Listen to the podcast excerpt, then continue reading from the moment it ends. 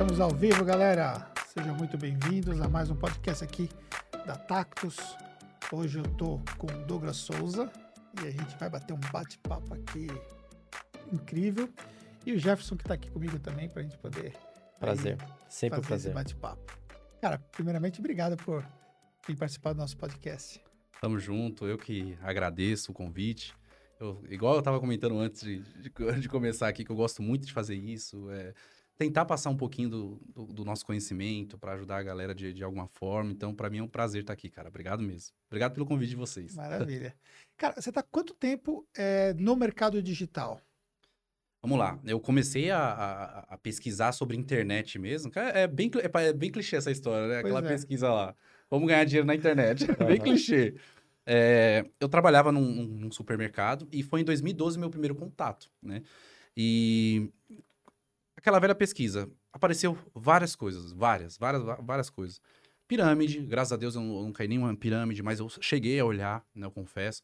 Na época era Telex Free, assim, empresas assim, acho que Bebom também. Você, é bastante, vocês são bastante antigos, vocês sabem disso aí. e aí... Pô, você me chamou de velho já? Não! eu conheço vocês há muitos anos ah, no mercado, tá foi, foi, foi, isso. Mas assim, aí eu, eu vi essas empresas e aí eu, eu, eu comprei um curso na época que era do Dani Edson. Vocês lembram Sim. do Dani Edson? O Dani ah. Edson é dinossauro mesmo, é. né? A galera que tá mais recente aí não deve conhecer, porque ele não, meio que não atua mais nem na geração de conteúdo, ele já não deve falar. Era ele, o, o Dani Edson e o Rogério Job uhum. também. Então, assim... Que, que foi um dos... Entrou para esse mercado quando era mato ainda, É, né? quando era mato. É, tipo assim, loucura, velho, loucura. Os caras já eram muito grandes na época que comecei. Isso foi em 2012. E aí eu comprei o curso dele, que inclusive foi. Eu, eu, eu sempre gosto de contar essa história, eu gosto de falar a verdade, né? Mesmo que foi uma coisa errada, que eu não me orgulho muito. Mas, tipo assim, eu vou usar a palavra certa, porque foi isso. Eu roubei o cartão de crédito do meu irmão emprestado. Emprestado não, né? Roubado não é emprestado. É. roubei o cartão da carteira dele e comprei o curso, porque naquele momento eu não tinha. Não tinha o, o dinheiro para comprar o curso e era 99 reais o curso, velho. Então, assim. Nossa. Tava zero, zero, zero. Tava zero. Tava zero bala. Você tinha quantos anos? Eu tinha 18 anos. 18 anos, é. Ah, então foi ontem, né? É, Nem tanto. Faz tempo que eu vou fazer. Eu, eu, tem nove anos que eu trabalho com internet, né? Desde quando eu conheci. É, só que full time mesmo, desde 2014, que foi quando eu saí do meu emprego e foi meu único e primeiro. Meu primeiro e único emprego, né? E espero que seja, tenha sido o último, né? último. né? Porque eu quero ser empreendedor pro resto da minha vida. E, então, é, de 2012 até 2014, eu comecei a, a, a realmente estudar, a me profissionalizar é, me dedicar nisso, e aí eu tinha que conciliar tanto com o meu trabalho, porque eu trabalhava num supermercado, né, que eu comecei lá como empacotador, depois eu fui é, operador de caixa, depois eu, meu sonho era subir para o escritório, né, eu queria, como eu gostava muito de computador, essa área de tecnologia, aí eu fui, eu queria eu sempre olhava aquela salinha lá do escritório tal, trabalhar com computador. Falei, ah, não, eu quero trabalhar ali. Tanto que eu fui tentando batalhar ali dentro do, do, do, do supermercado para conquistar essa meta. Entendeu? Sempre me dedicando pra caramba, dedicando, dedicando. Tanto que eu falo que esse o, o supermercado foi uma escola muito boa para mim, porque ali me ensinou a ter disciplina, a respeitar a hierarquia, a respeitar as pessoas. E, é, me ensinou muito sobre gestão também. É, eu ficava sabendo qual era o, o, lucro que o supermercado tinha. E é uma margem muito pequena, é impressionante. É, é um faturamento muito alto para uma margem muito pequena. Sim. E, Eles apostam no giro, né? É, é o giro mesmo, né? Então, assim, às vezes ficava realmente até com dívidas, assim. Eu falo, caramba, como é que pode uma estrutura desse tamanho? Porque era um mercado grande. Era, eles tinham 12 lojas. Nossa, é, é, algo absurdo. É uma rede, então. É uma rede. É, é rede plus de supermercado que se chama. É, é uma rede bem famosa, assim. E eu sei dessa pegada de supermercado porque meu irmão, meu irmão mais velho, também é empreendedor. Ele já teve supermercado. E a gente já conversou sobre isso. E a margem sempre era bem apertada, bem pequena mesmo, sabe?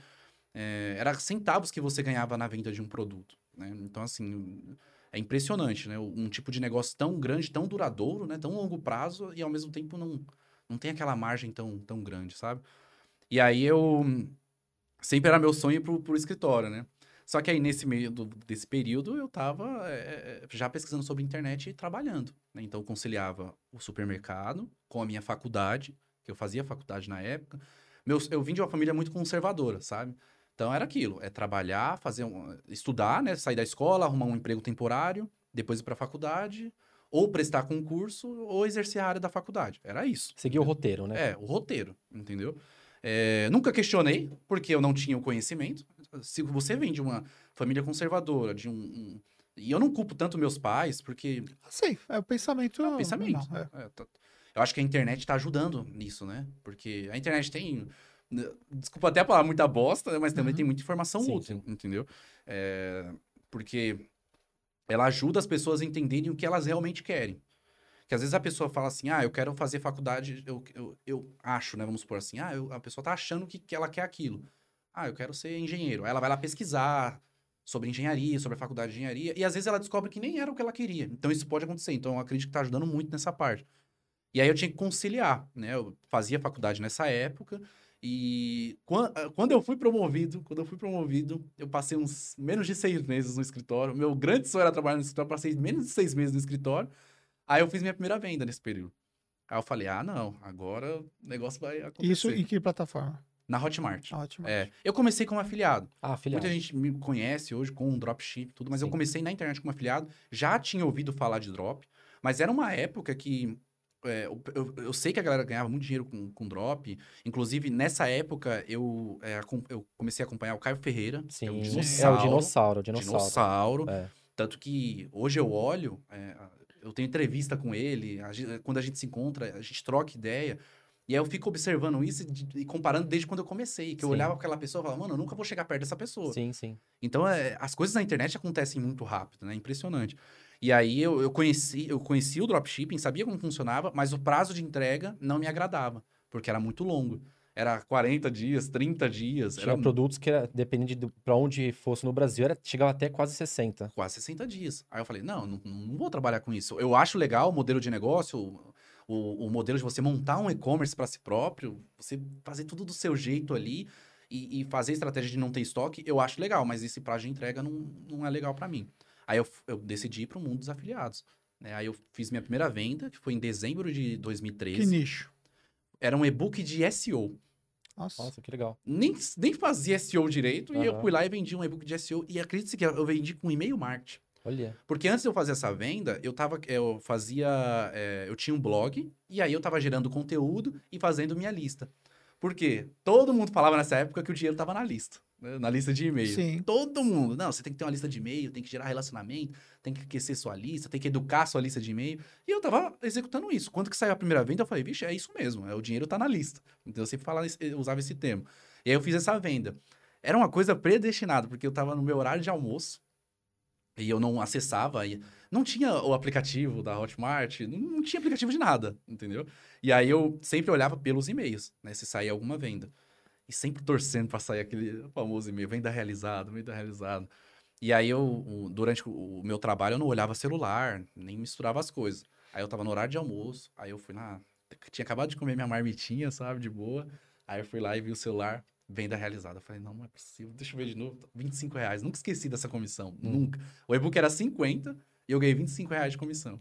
Falei, nossa senhora, meu Deus, já saí correndo para mostrar para todos os meus colegas, porque todo mundo do, do escritório sabia, porque eu queria vender como afiliado para eles, né? Uhum. Todo mundo sabia, todo mundo sabia. E eu falei, olha aqui, funciona assim. E você queria vender para o pessoal do escritório o, o e-book de SEO. Não, eh, não só o e-book de SEO, mas tipo, qualquer coisa que eu pudesse me afiliar e vender. Sim, sim. Entendeu? Se minha tia falasse, ah, tô, tô precisando emagrecer. Que é lado, o lado bom de ser um afiliado. Você pode, é, né, vender exatamente. vários tipos de produto e vários tipos de nichos, né? Exatamente. E eu tava nessa pegada, eu preciso vender. Eu só vou gerar resultado, eu só vou é, mudar a minha vida, como muitas pessoas mudam, se for com, com venda. Dinheiro no bolso. Quando, gente, quando eu comecei, era a intenção de ganhar dinheiro, entendeu? É, pode parecer clichê, às vezes eu falo assim que eu gosto muito de, de, de, gerar conteúdo, de ajudar a mudar a vida das pessoas. Hoje eu alcancei esse objetivo, porque eu cheguei num ponto que eu falei assim, pô, se eu me dedicar muito em gerar conteúdo, ajudar as pessoas, o dinheiro vai vir como consequência, entendeu? vai acabar acontecendo.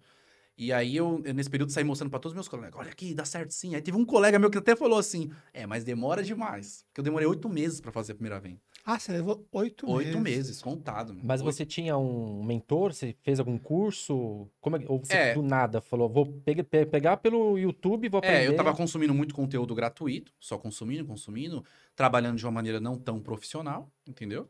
É, porque naquela época era blog, lista de e-mail. Aí foi com o curso do Dani Edson, que eu comprei escondido. Peguei o cartão do meu irmão escondido. Dele mesmo que. Que aí ele me ajudou a trabalhar de uma maneira mais profissional, me fez conhecer a plataforma da Hotmart.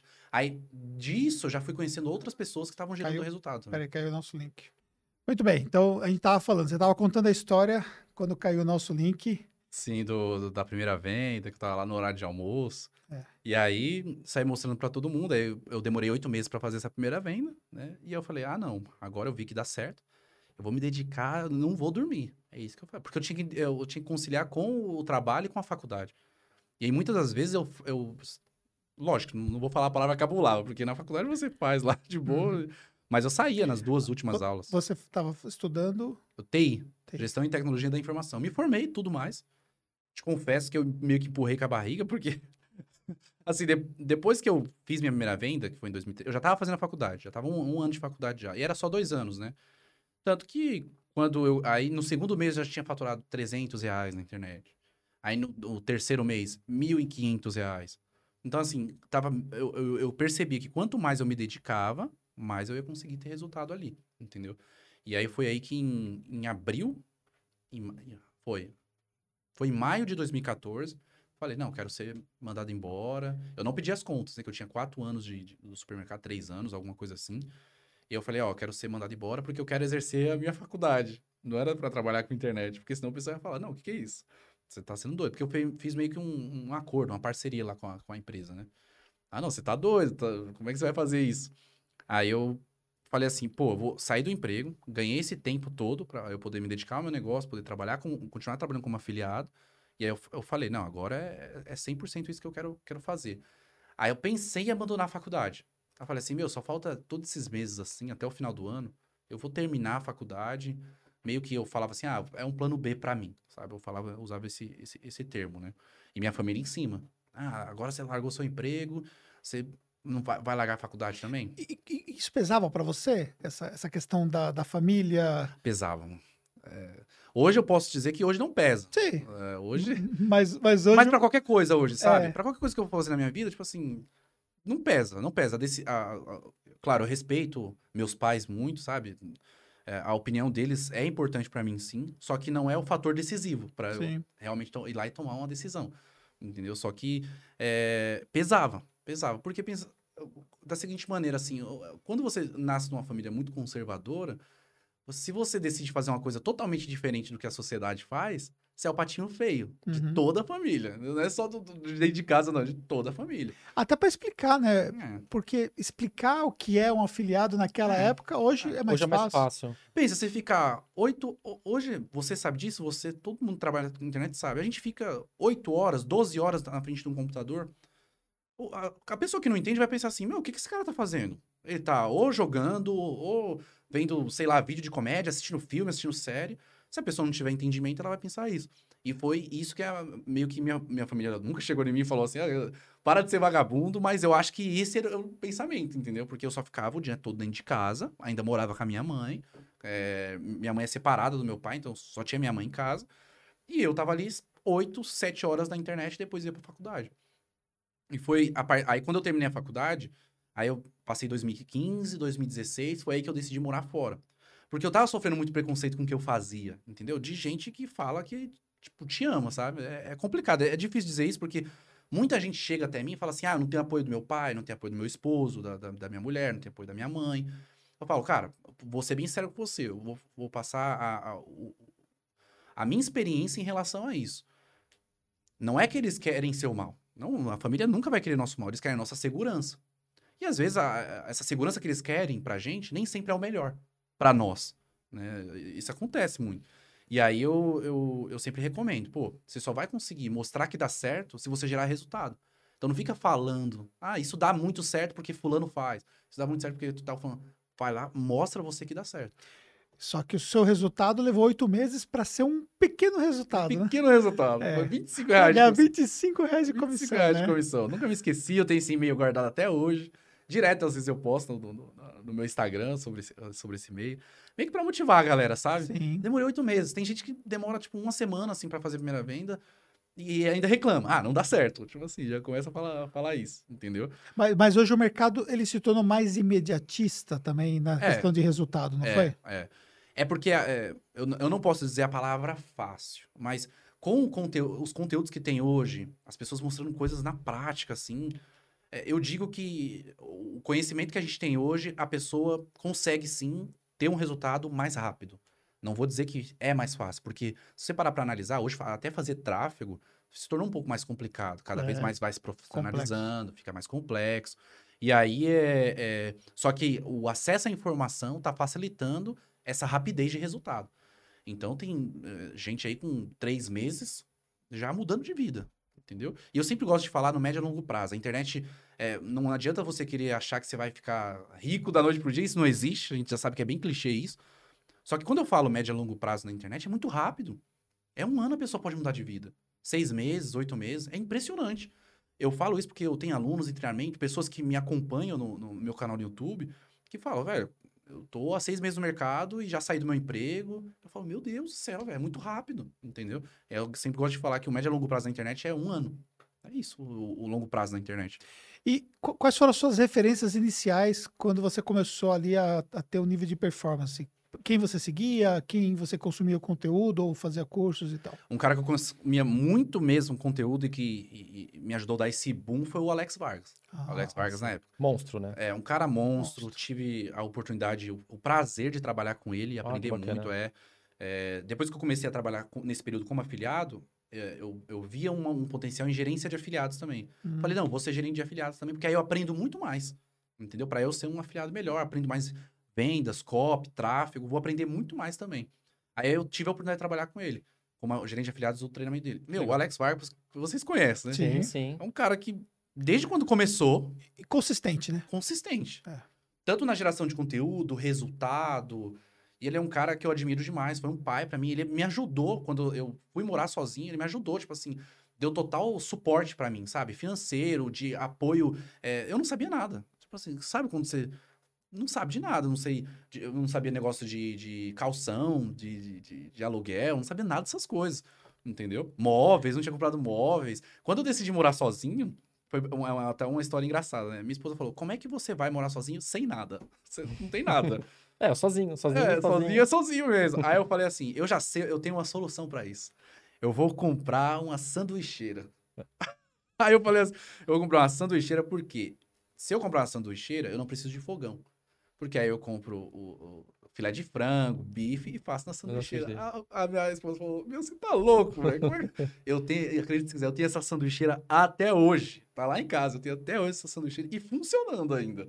Então, assim, ela, você tá louco, não sei o que e tal. Aí eu morei um tempo sozinho, né? É, alguns meses sozinho, cerca de menos de um ano. E aí depois minha esposa veio. Uh, hoje a minha esposa, na época era minha namorada, veio morar junto comigo. E isso com quantos anos? Nossa, eu não lembro a idade que eu tinha. Uns 20? Não, acho que eu tinha 23 anos. 23. É, nessa média. 23 anos. É...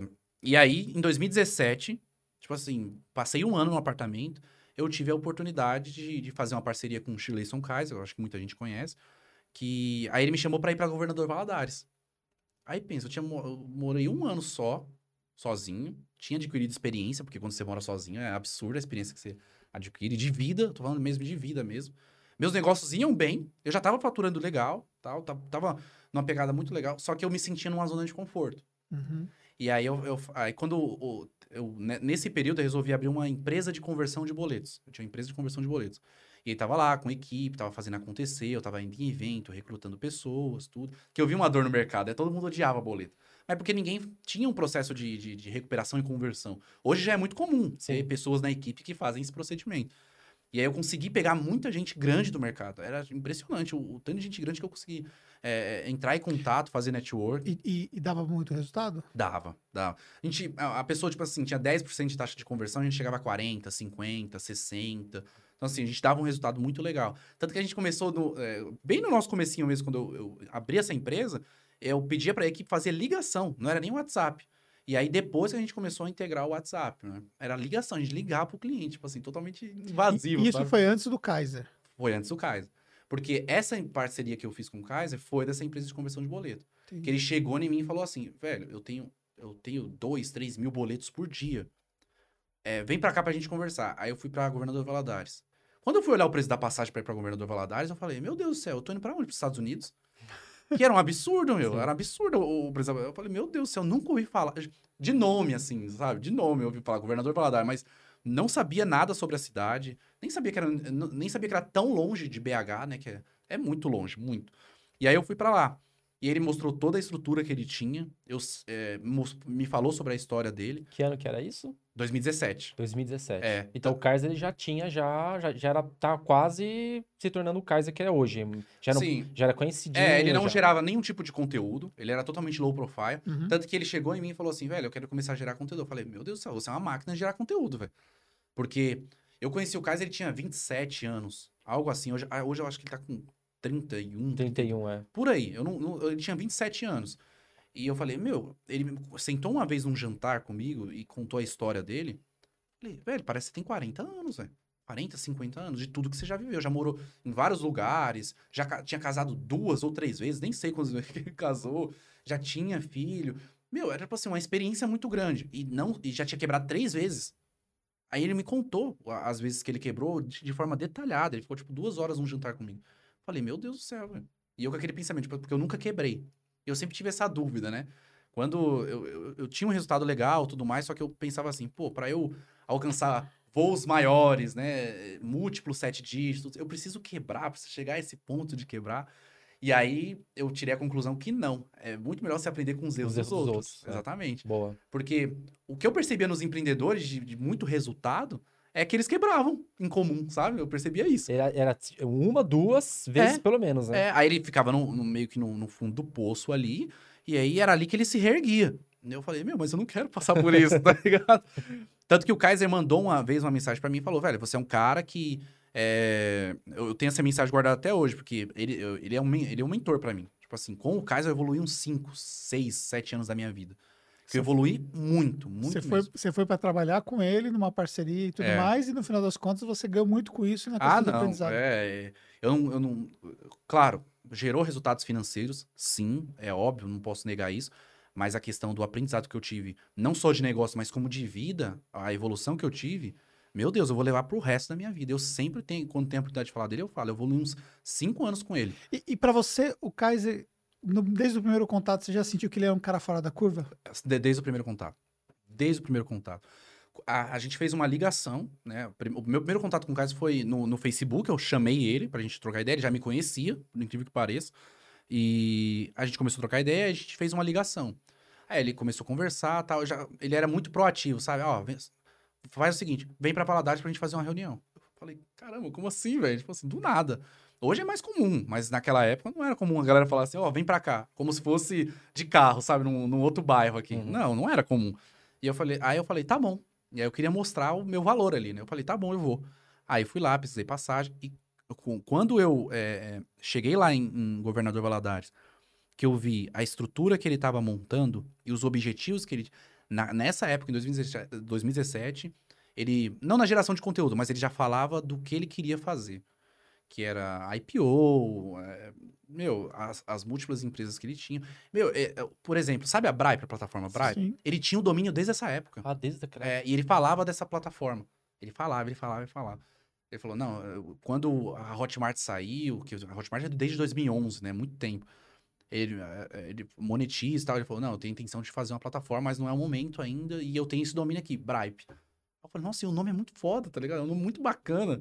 Então eu já percebia que ele era fora da curva. já, tinha um, já, já, era visionário. É, já, muito visionário.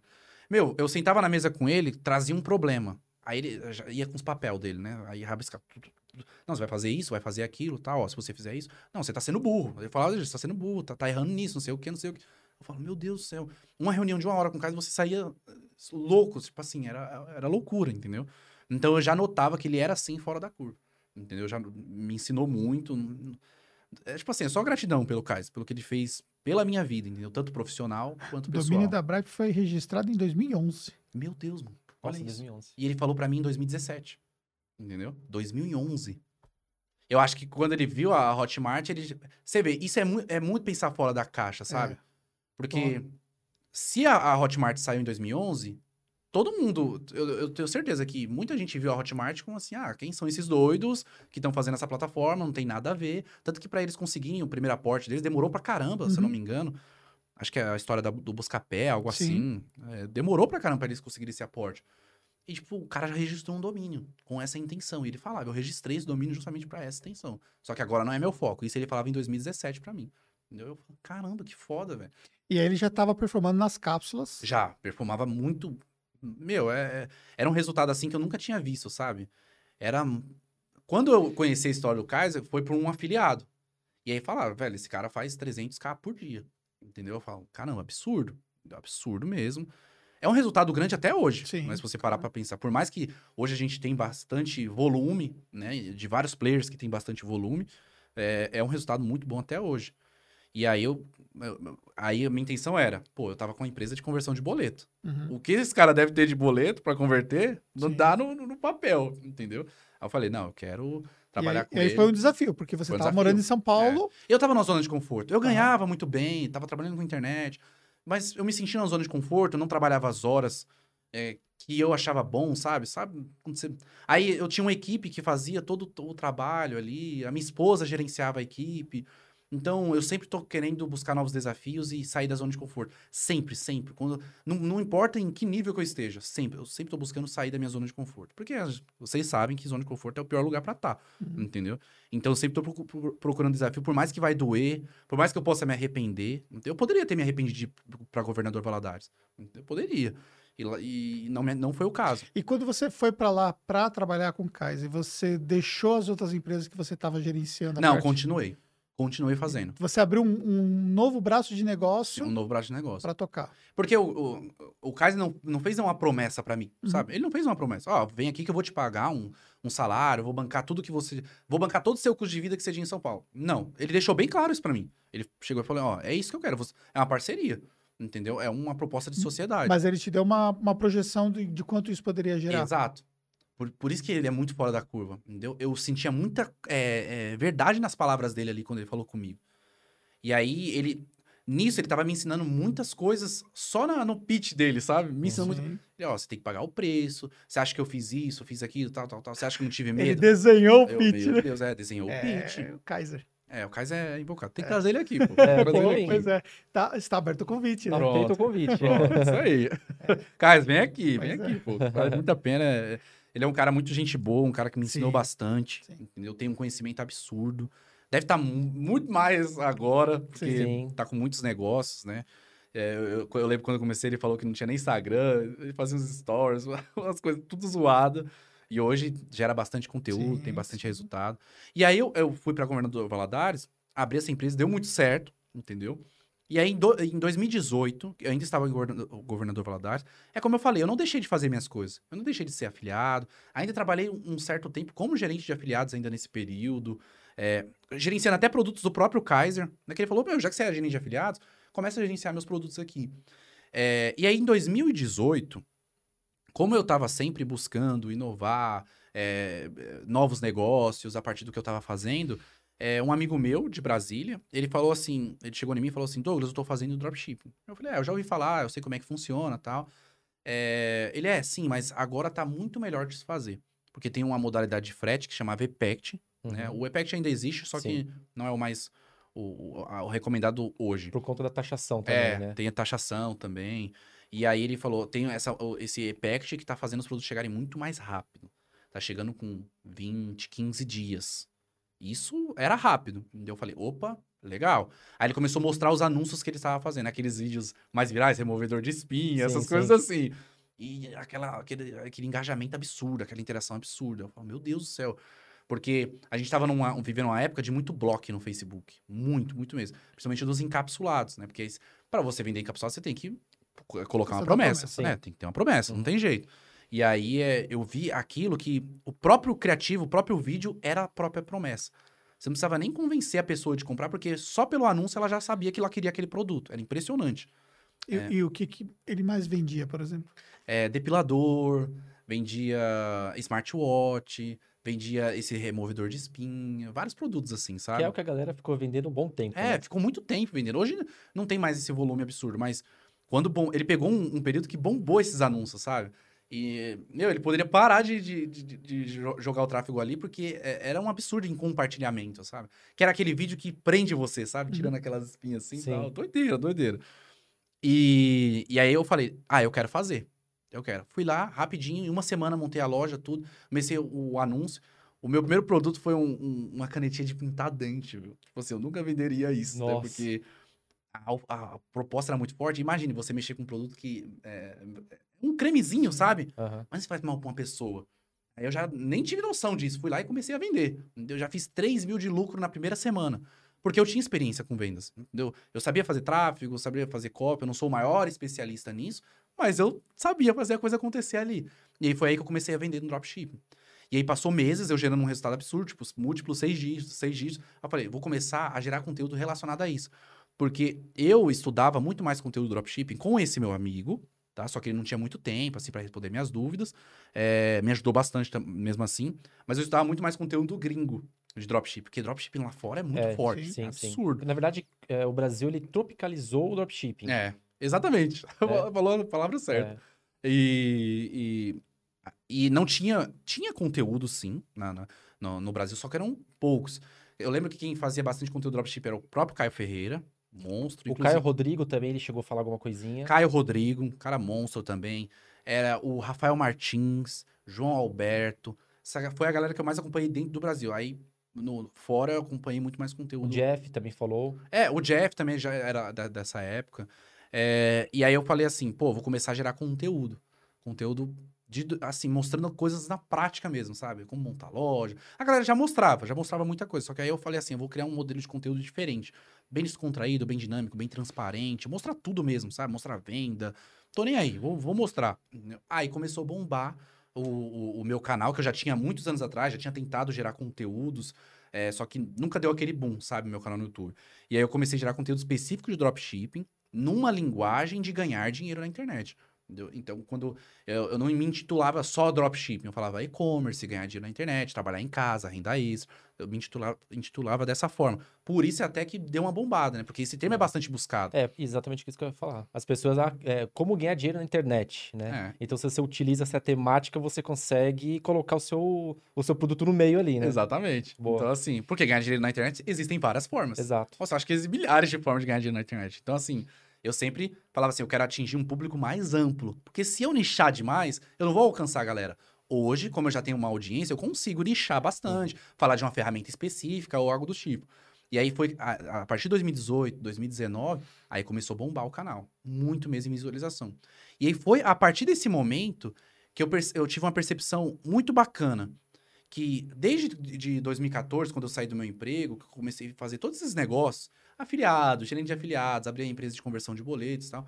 Que nesse momento eu percebi, eu amo fazer isso aqui. Hum. Eu percebi. Entendi. E, tipo assim, eu não tenho nenhum tipo de, de, de, vergonha, nem falar que eu me arrependi de fazer os meus outros negócios. Muito pelo contrário, foi eles que me potencializaram de estar aqui hoje, entendeu? Mas o que te encantou a questão do drop?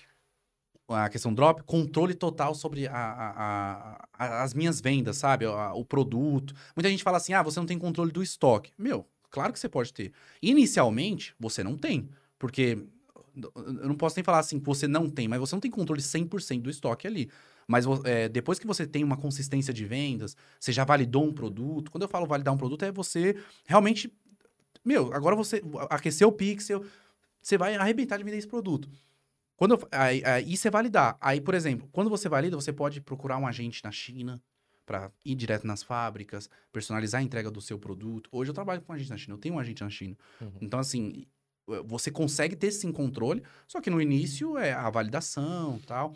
E o, o, mais legal é que o dropshipping não é porque eu faço, tá? Não, não é porque eu gero conteúdo disso, eu tô sendo bem sincero mesmo. Eu acho que ele é a porta de entrada para quem quer vender na internet, na minha opinião, tá? Eu sei que afiliado é muito bom, tudo mais, mas o dropshipping ele vai te dar um pouco mais de controle até na parte de vendas, pra você aprender a vender mesmo. Depois você pode diversificar, não tem problema nenhum, é, mas o dropshipping ajuda muito o iniciante a vender. Então eu percebia que, entre aspas, era mais simples de vender no dropshipping do que como afiliado. É, foi isso que mais me encantou, sabe? Mesmo considerando esses aspectos aí de, de buscar produto, de ter essa relação internacional e tudo mais, você considera que é mais simples? Eu, é. Tipo assim, você vai trabalhar mais. É, isso é um fato do que como afiliado. Você vai trabalhar muito mais. Não estou dizendo que afiliado você não trabalha, pelo amor de Deus. Sim. Mas você não tem que dar suporte para o seu cliente com, com, com, como afiliado. Você não tem que focar em um funil né, de vendas, porque no e-commerce, dropship, dá para fazer funil também. Você não precisa focar nisso, não precisa é, trabalhar em buscar fornecedor, é, processar pedidos. Como afiliado, você tem aquele trabalho, sim, de, de fazer sua estrutura, o tráfego tudo mais. Mas você vendeu, assim, tá tudo certo. A, a entrega vai ser automática para o cliente. O que pode acontecer é ter um reembolso. O máximo é um reembolso, entendeu? Agora, quando no dropship, não. Quando você vende, você vai ter que ir lá, é, ver dados do cliente se tá tudo certo por causa do, da, da, entrega, do endereço do cliente. Tem muito cliente que coloca endereço errado. Você vai lá, tem, vai ter que processar o pedido. Às vezes pode acontecer do fornecedor não ter mais estoque do produto. Então, é um monte de pepinos, eu sei. Você, é, é muita coisa para você fazer ao mesmo tempo. Só que eu acho mais simples o modelo de venda, entendeu? Porque você não precisa tanto forçar na copy. É o modelo de venda que eu acho mais simples no dropship. Porque normalmente quando você faz um criativo no, no, no dropship é normalmente um vídeo ou uma imagem também pode ser, é, que já está meio que representando o que, que é o produto, representando o que, que a pessoa vai receber, e ali uma, uma copy, entendeu? É, às vezes é uma frase. É muito mais simples. Mas você traz esse produto para o Brasil, você faz esse vídeo ou você pega esse vídeo pronto já que tem É, internet? normalmente o fornecedor tem. Ele tem já. Tem. Se ele não tiver, dá para você personalizar bastante de comprar o próprio produto, que é o que eu recomendo, comprar o próprio produto e fazer o próprio vídeo de criativo, entendeu? Ou, é, na maioria das vezes, o fornecedor tem. Quando o cara está iniciando, é lógico que ele vai, ele não vai ter esse, todo esse trabalho de comprar o produto e tal. Pega o do fornecedor e usa como criativo, entendeu? Mas aí quando você faz isso de você produzir o seu próprio vídeo, fica com uma cara mais amigável para venda. Sim. Até mesmo para você usar para outro tipo de estratégia. Pegar, ah, tem muito cliente que fala: "Ah, me manda, me manda uma foto do produto aí". Sim, sim. Ah, me manda ele funcionando, não sei o é, quê. E outra, acho que é, alguns produtos já ficaram um pouco batidos. Então Sim. você vê o mesmo vídeo sendo anunciado por vários é, vendedores. Isso acontece bastante. Então, se você pega um produto que você mesmo produziu, né, dá aquela cara, aquela abrasileirado no, no produto. Sim. Vê sim. que é um. Olha pra cá do, e sabe que é um brasileiro. Sim. Né? Mais autêntico. É mais assim, né? autêntico, né? salpa. Já confio mais do que né, pegar um produto que é de um chinês, né? Sim, Eu sim. acho que é uma estratégia bacana isso. Não, faz total sentido. E aí, é, é, o dropshipping me encantou, encantou por causa disso, sabe?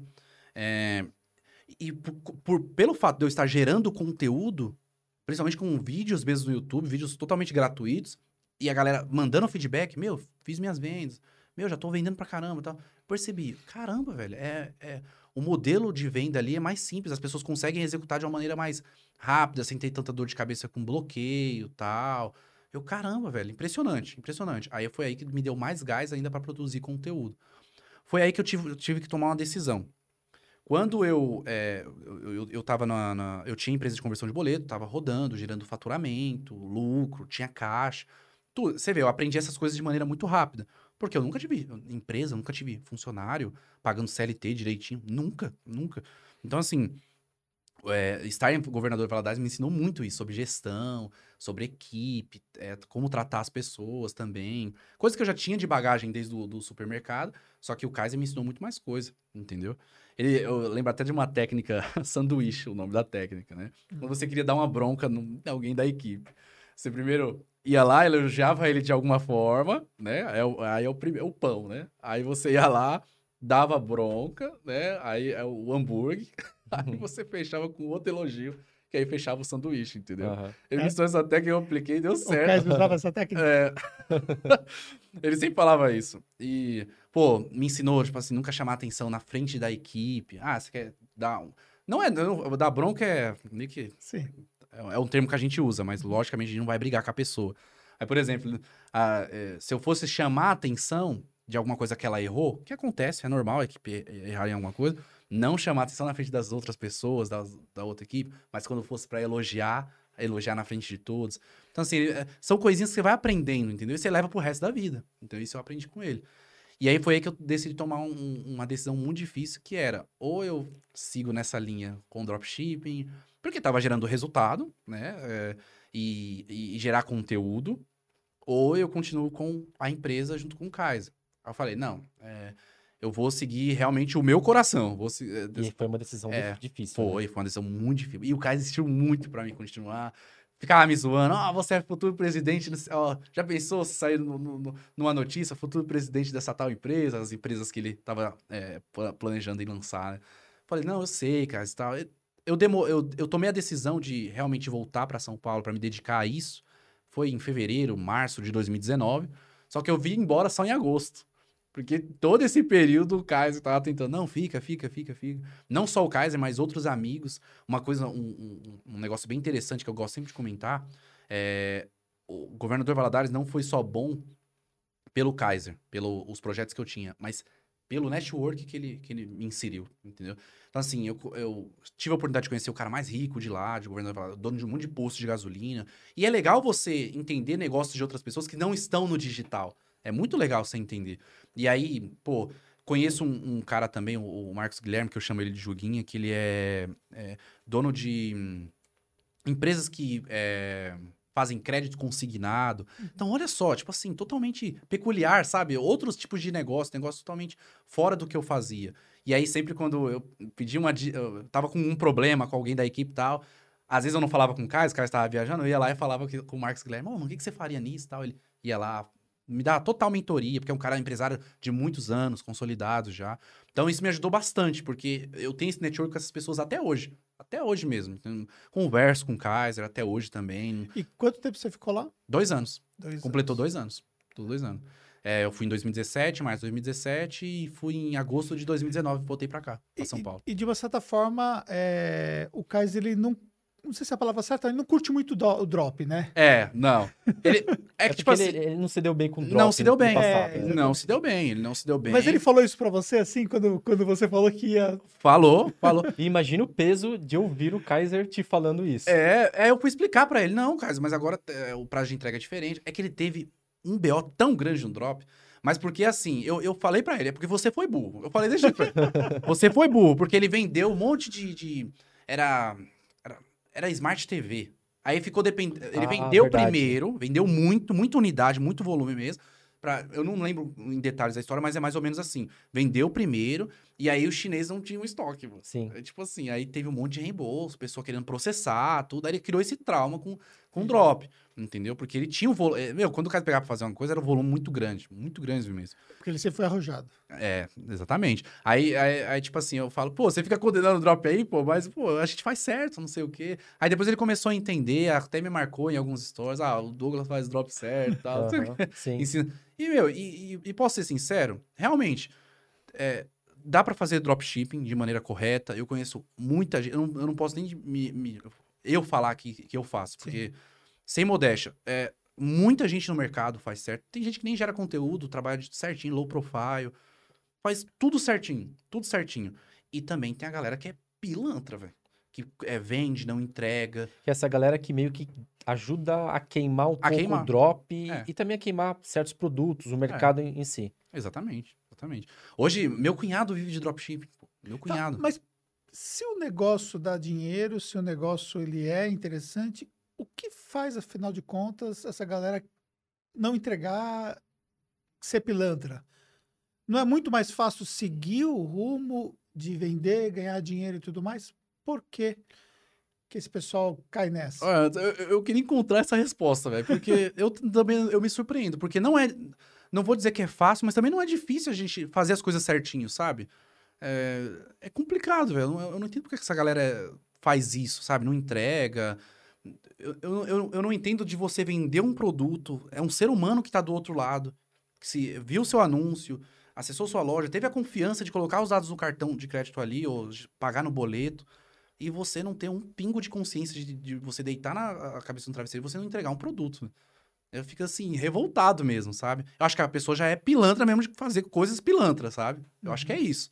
Porque. Ou você acha que a pessoa se atrapalha um pouco, talvez, com a questão do fluxo financeiro? Do... É, é sendo bem sincero, tem pessoas que acabam se atrapalhando.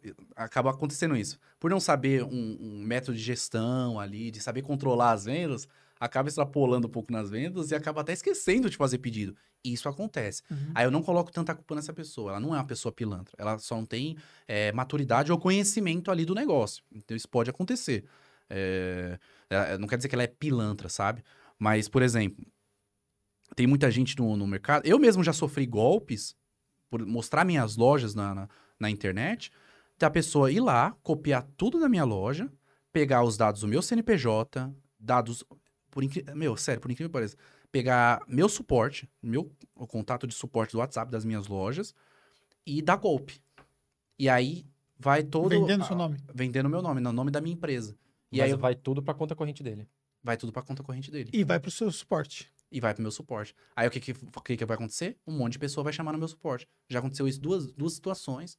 Já fiz. É, é, já fui na delegacia de crimes virtuais, esses boletins de ocorrência, conseguimos achar as, as, pessoas. Virou caso de polícia, entendeu? Porque eu não aceito isso. Não aceito. Eu, eu, por exemplo, fazer tudo certinho. E sabe o que, que me deixa mais triste? É a pessoa que me acompanha, mano. Porque se a pessoa sabe de, desses meus dados, é de algum Nossa, vídeo que eu mostrei. Com certeza, com certeza. Eu não vou nem falar que é meu aluno, que, pelo amor de Deus, se o aluno vai lá, deposita uma confiança em mim, não, eu acredito que não é. Mas, porque, infelizmente, a gente que gera conteúdo na internet, vai ter pessoas que, que vão estar assistindo que têm boas intenções, e vai ter pessoas, infelizmente, é a minoria que tem más intenções. Então, eu tô fadado a isso, entendeu? Eu, eu, eu tenho é, na, ver, na verdade, pela sua referência, você vira vitrine é, é natural, né? né? Exposição. Exatamente. E, e, aí, lidar com isso, como é que você lida com isso?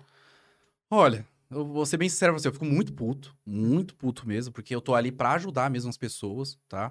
É, eu sempre gosto de falar isso, pode até parecer clichê, mas não é. Eu realmente amo o que eu faço, eu amo gerar conteúdo e, como consequência, acabo ganhando dinheiro. Não sou hipócrita de falar que não, mas, pô, eu demo, tirar um, o tempo do meu dia para gerar um conteúdo pra pessoa que se você parar pra pensar, o seu tempo, o seu tempo é valioso. Sim. Hoje o nosso tempo vale mais que dinheiro, porque o nosso tempo a gente consegue fazer é, dinheiro, entendeu? Você tá aqui, né, gerando de uma certa forma conteúdo Sim, pra galera gerando conteúdo. Mais. E eu amo fazer isso aqui. E aí a pessoa ir lá e na maior das piores intenções, pegar meus dados, colocar uma loja para aplicar golpe, ah, é tipo assim, é, como que eu tô lidando com isso? É, é, fazer boletim de ocorrência e chegar ao ponto que se a pessoa insistir, faz, abrir um processo, uhum. entendeu? Graças a Deus, hoje, é, sempre quando a gente fez esse procedimento, que a gente mandou a, a, atua, a autuação né, para a pessoa, que a gente conseguiu os dados. Sabe o que, que é o pior? Não tem como a pessoa escapar. Não é, tem como... tudo com, com, com rastro. Tudo com rastro, entendeu? A, normalmente as pessoas abrem conta no Mercado Pago porque para aplicar golpe no Mercado Pago é muito mais fácil. Porque o Mercado Pago libera o dinheiro mais rápido. Eu tenho gerente no Mercado Pago. Então, sempre que eu preciso dessas informações mais. É, claro, não, não pego todos os dados da pessoa sim, ali, eu, eu, eu, passo para ele a situação do que Até tá porque o Mercado Pago também não, não vai querer isso, né? É, então, ele não vai querer tem isso. um sistema de antifraude exatamente. para se defender. Exatamente. E aí eles. Se no final das contas, né? Ele, se ele pagou o cara e no final das contas eh, o cliente não recebeu, né? Como é, a relação? Exatamente. E aí. Sabe o que é o pior? Ele, ele, ele aplica o golpe, né? E aí ele tipo, dane-se o Mercado Pago. Tipo, fica um saldo negativo lá no, no, no Mercado Pago. Sim. Dane, só se o Mercado Pago realmente correr atrás com força para procurar ali, entendeu? E porque ele saca mais rápido, né? Ele saca antes, eh, antes do Mercado Pago bloquear ali, entendeu? Porque no Mercado Pago libera com um dia, 14 dias ou 30 dias. Por Às vezes eu... nem faz na, na conta dele, faz conta de terceiros. Pode ser, tipo, laranja. Pode acontecer, é. entendeu? Que nem já aconteceu algumas vezes também. É, o, o, a própria polícia, né? Que tem uma de, é, delegacia aqui em São Paulo que é específica para crimes virtuais. Sim, é. E aí eu fui lá e os caras me explicaram. Não, isso é comum, velho. Ele falou, isso é comum de acontecer, as pessoas aplicarem golpe, colocarem dados de outras empresas. Acontece isso. E como o cliente ali, ele é, vamos dizer, leigo, ele, não, ele vai ver só aquele número de CNPJ ali e vai falar, não, empresa confiável. Olha o CNPJ aqui. Então a pessoa vai ter esse pensamento. Então, assim, como que eu me comporto com isso? Eu fico não só puto, mas triste por essa pessoa, entendeu? Porque ela ah. poderia fazer a coisa acontecer. Porque ela vende, ela, ela investe em tráfego, meu. Ela sabe vender, é impressionante. Só que aí, normalmente, ela baixa um pouco o preço para ficar fora da concorrência, ela baixa. Que nem a, a pessoa que aplicou o golpe no, numa das minhas lojas vendia aquele robô de limpeza, uhum, sabe? Sim. Vende por 200 reais. Uhum. Tipo assim, nenhum robô de limpeza é esse preço, sim. sabe? Ou então é muito ruim. Mas até os, os que vêm da China, não sei como é que é a qualidade, que eu não tenho esse tipo de produto, é tipo de 500 reais pra cima, 600 uhum. reais pra cima, eu acho que é o mais barato. E as pessoas compravam. Então, assim, ele investia em tráfego, só que vendia e não entregava. Sabia fazer drop. Fazia, sabia fazer drop. Como é que pode? então, assim... Olha, Douglas, estamos com o Fabrício aqui de Estocolmo, na Suécia, participando. Oh, que legal o Cláudio Bezerra também que está nos acompanhando aqui, o Vitor Vinícius também nos acompanhando. É muito bacana. essas dicas todas. E eu tenho uma, uma curiosidade. Qual foi o produto que você mais vendeu, cara? Drone. Drone, Drone é. Sério? Drone. Vendo até hoje. É sério. Sim. Por... E, e, mas tem uma característica específica de drone, uma marca específica, é o, é o chinês mesmo? Não, o chinês mesmo. Porque os drones de, de, eh, de fora, eles têm qualidade. E normalmente o, o, as pessoas que compram é para fazer evento, para fazer esse tipo de coisa, e até mesmo para brincar, né? É, a gente vende normalmente na, na, nossa COP, tipo assim, um pontapé inicial para você entrar no mundo dos drones, para você que quer fazer um, um, um, evento mais simples. Muito, meu, impressionante, muita gente, é, dono de fazenda, dono de chácara compra. Compra. Para filmar a chácara, fazer isso. E os drones estão com qualidade, é Full HD, 4K. Então a gente consegue entregar uma qualidade legal. Concorre direto com um DJI, por exemplo? Não, exatamente não. não. Por quê? O DJI é muito, muito alto os valores, né? Acho que o quê? O drone mais barato do DJI é o quê? 4 mil reais? É. Se você parar para analisar. Sim, é. No Brasil é. é. Então aí eu vendo um ticket de 500 reais, 600 reais, entendeu? Então é um, um drone. Poxa. É, o ticket muito alto, por isso que tem um. Ele tem um volume muito grande. E normalmente eu vendo com muito upsell, sabe? Bateria, bolsa, essas coisas assim, sabe? É hélice, muito upsell, muito mesmo. Então foi o produto que eu mais vendi até hoje. E quando eu comecei a vender drone, todo mundo falou: não, não vende drone porque tá saturado. Eu falei, não, eu quero vender drone. Entendeu? E, e como que. Pode falar. E como que fica a questão da alfândega? Porque antes é, eles falaram, falavam muito que não era interessante você vender produtos acima de 50 dólares. Sim. Por causa da alfândega. Você pega um drone, tudo bem que o dólar, dólar agora tá 5 e pouco, quase 6, né? Dava dar uns 300 reais. Sim. Mas você tá vendendo um drone por 500, como que fica essa questão da alfândega? Melhorou? Como que tá? Melhorou muito. A gente é, eu, pode, pode parecer até mentira, mas não é. Eu nunca tive um produto é, retido na alfândega. Nunca, nunca tive. É, o máximo que eu tive foram taxas do correio, aquelas de 15 reais, né? Mas era porque a gente às vezes testava métodos de, de frete diferente, tudo para ficar testando, e aí o cliente acabava pagando pato. Hoje eu não faço mais isso, se eu for testar um método de frete diferente, eu testo para mim, realmente para ver como é que vai chegar no Brasil, tempo de entrega, tudo mais. E tá muito mais tranquilo. A maioria dos drones eu não passa de 50 dólares, normalmente é 45 dólares, é 50 dólares. É, eu já comprei produtos para mim que ultrapassaram acima de 50 dólares, vários. Eu compro muito produto da China, muito. Tipo assim, eu sou é, o skin the game mesmo, sabe? Uhum. Tipo, eu compro muito produto de lá.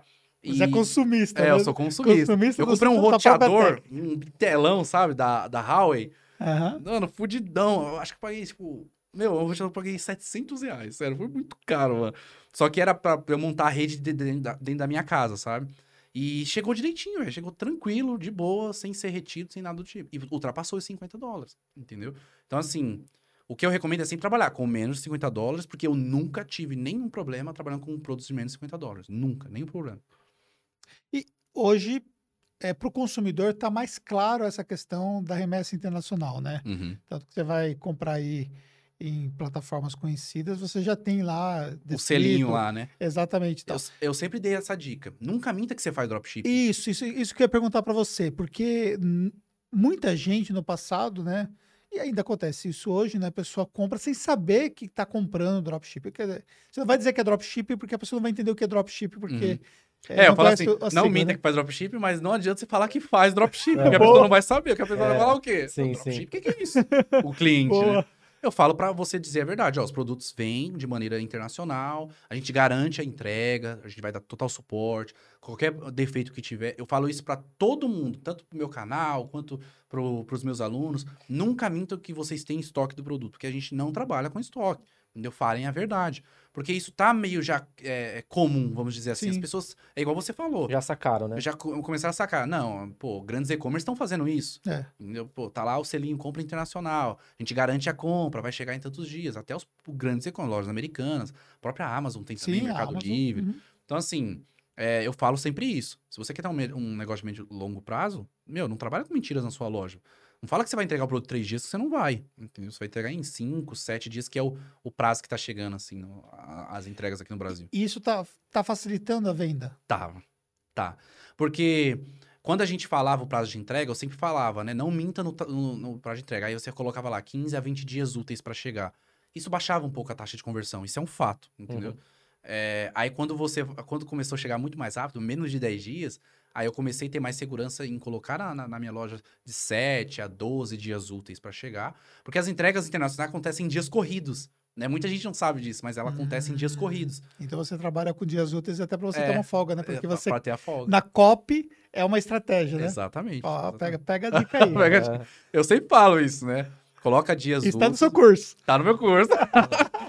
eu, eu, sempre falo isso, ó, coloca dias úteis, porque as entregas que vêm de fora, elas acontecem em dias corridos. Claro que quando chega no Brasil, o correio é aquilo, né? Trabalha mais em dias úteis, com for... Mas eu já recebi entrega de, de, domingo na minha casa já. Ah, tá entregando sim. É, é, é. meio doideira assim, né? É. Mas é principalmente se for o full. Sim.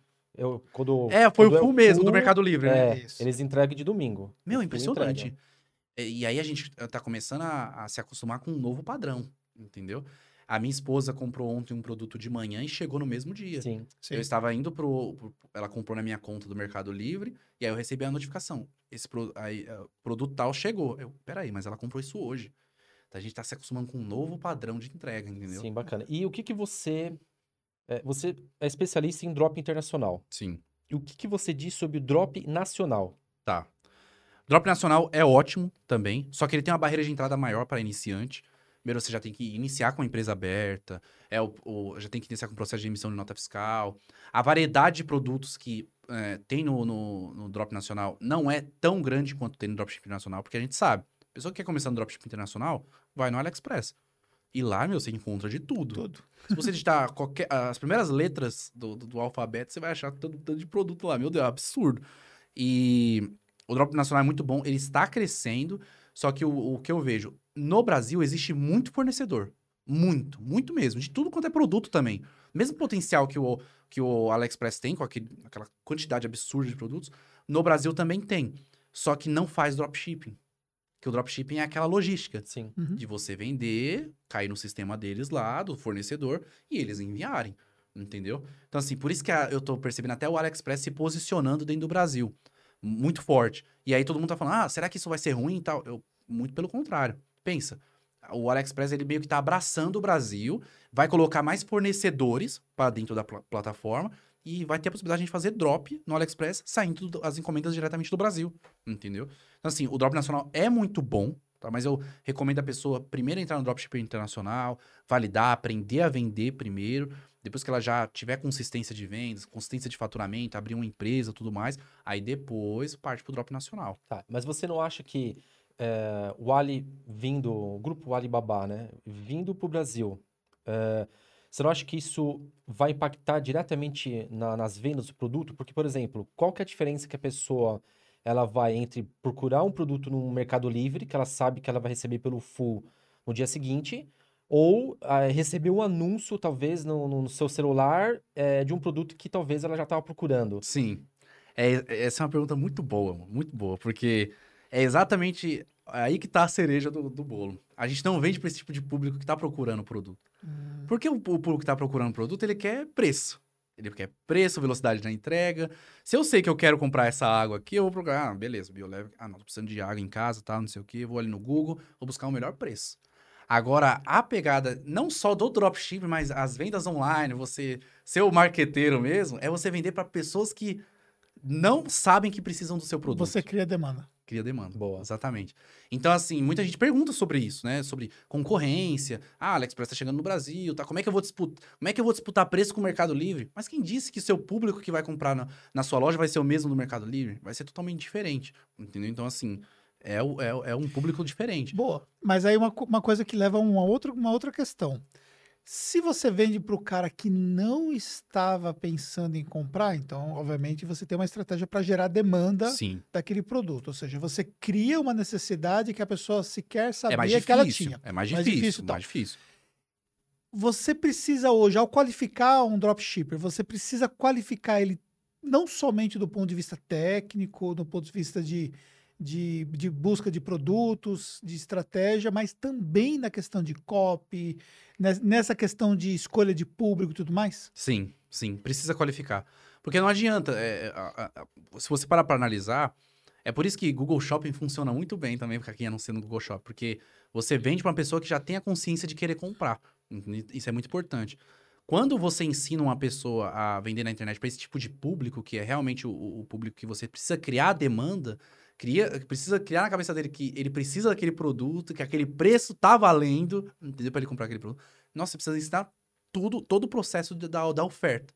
Tanto da parte de tráfego, copy, é, a, o suporte. Então, a pessoa que está iniciando no dropshipping, ela vai ter que fazer, aprender tudo isso e ainda executar tudo isso sozinha, entendeu? Então, é muito mais difícil, tanto para ensinar quanto para a pessoa executar. Isso é, isso é um fato, entendeu? Então, assim. É, é aquilo, né? Você tem que aprender a vender. Para os dois públicos, sabe? Sim. vamos pegar o exemplo que você- do que você falou, baseado é, num produto que você mais vendeu até hoje, que é a questão do drone, né? Sim. Como que você faz o cara que não pensa em ter um drone criar essa necessidade, por exemplo? Você pode dar um exemplo prático, assim, de... Posso, posso. Nor- normalmente, assim, a- gente trabalha com uns vídeos mais virais, né? E a gente surpreende ele já com o preço do drone. Essa é uma estratégia que eu faço.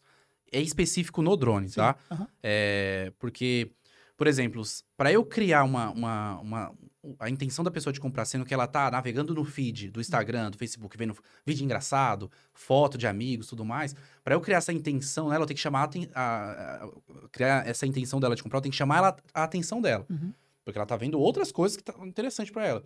Então, quando trata-se de um produto, por exemplo, ah, é um depilador, um, removedor de escravo, é aquilo, aquele vídeo que chama muita atenção, sabe? É chocante ou algo do tipo.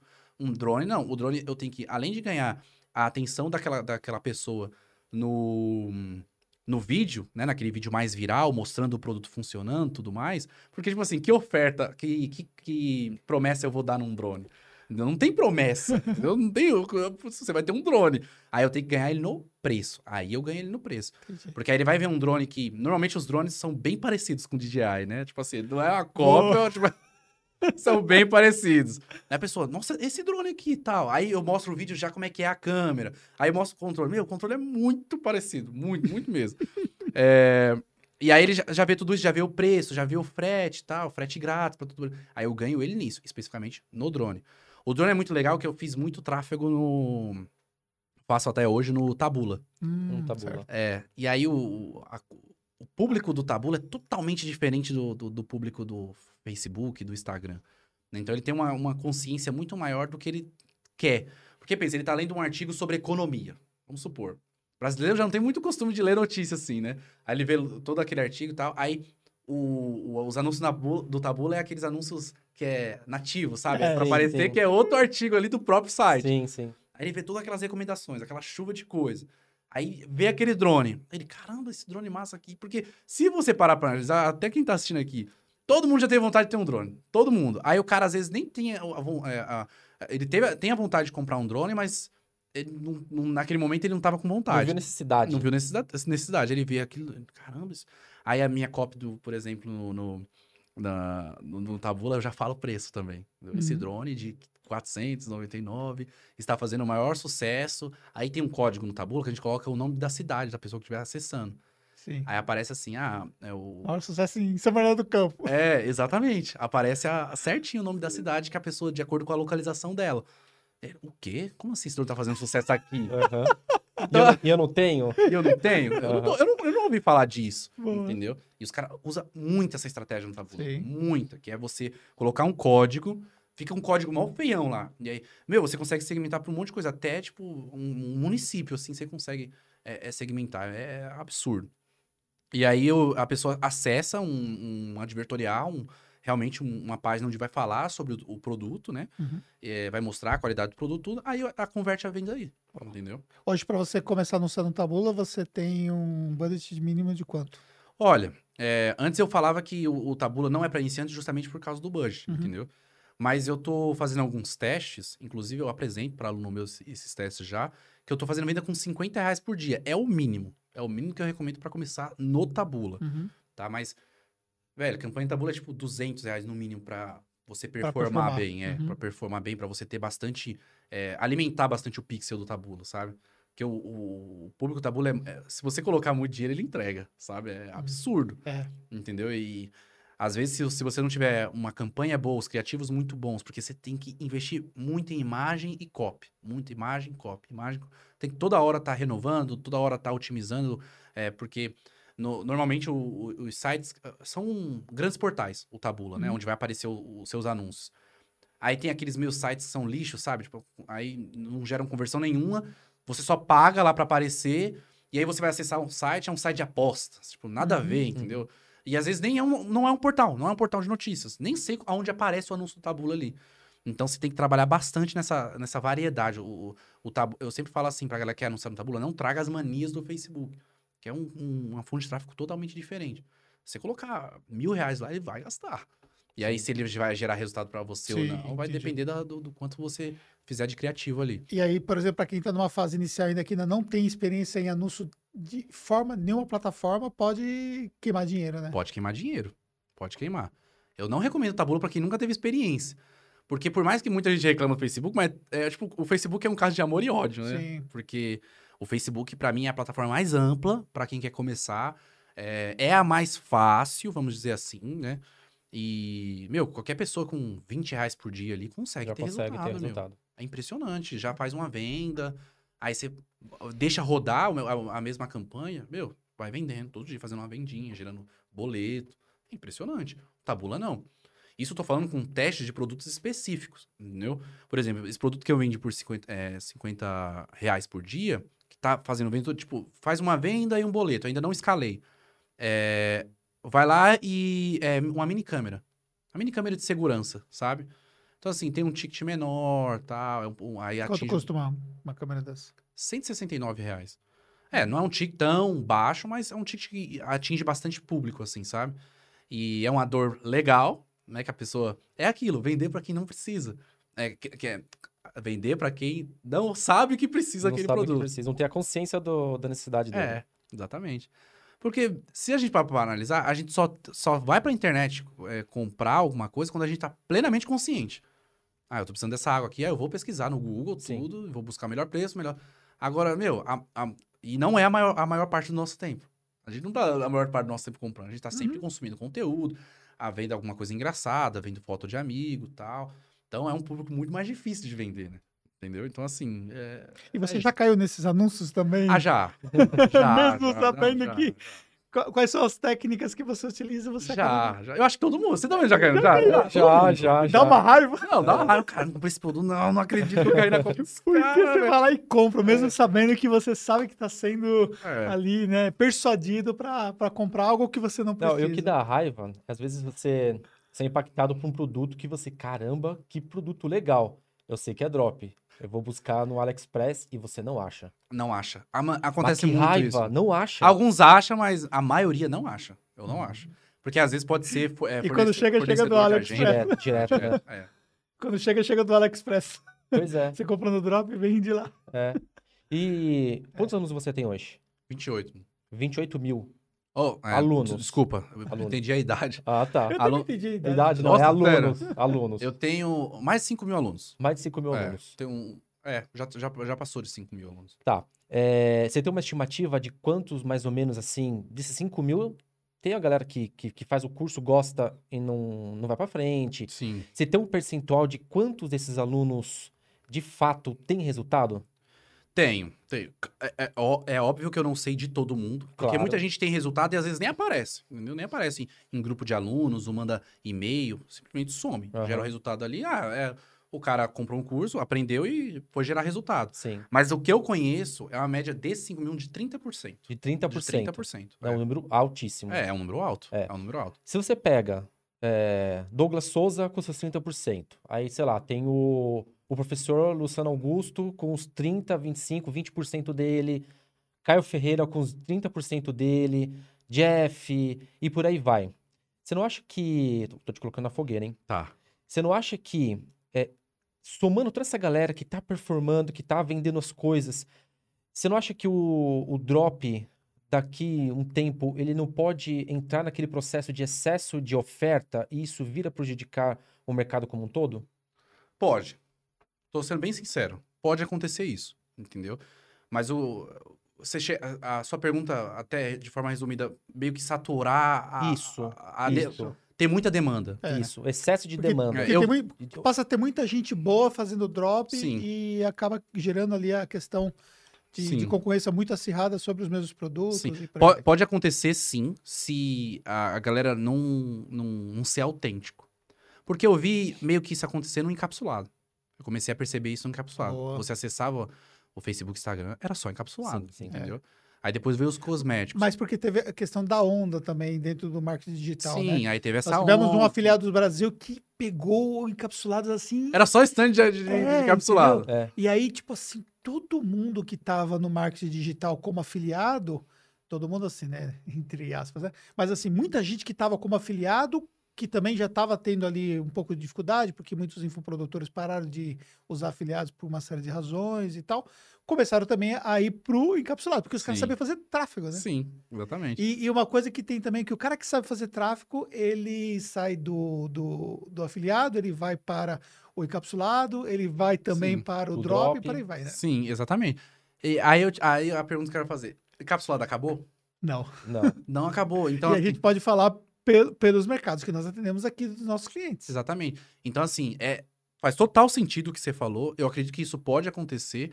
E o mercado, não só o mercado de internet, de vendas online, mas é isso, é uma profissionalização. Cada vez mais vão surgindo, aumentando a demanda de pessoas, e aí vai separando os homens dos meninos. Entendeu? Isso Você acha pode- que o, o próprio mercado, ele, ele vai se regular? vai se regular? Vai se É, regular. eu, eu acredito hoje que o mercado de encapsulados se regulou. Sim, também Entendeu? acho. Você vê que, Total. que tem muitas empresas ainda fortes. né? É, vocês Uhum, devem sim, trabalhar com bastante total. Sim. segmento. É. que tem um faturamento muito consistente, faturamento alto, entendeu? Então, assim, é aquilo, é, é cada vez mais profissionalizar, ser autêntico. Porque pensa, o, o, drop, o dropshipping em si é só a estratégia de logística, correto? Uhum, sim. É, o modelo do negócio é o e-commerce, vamos supor assim.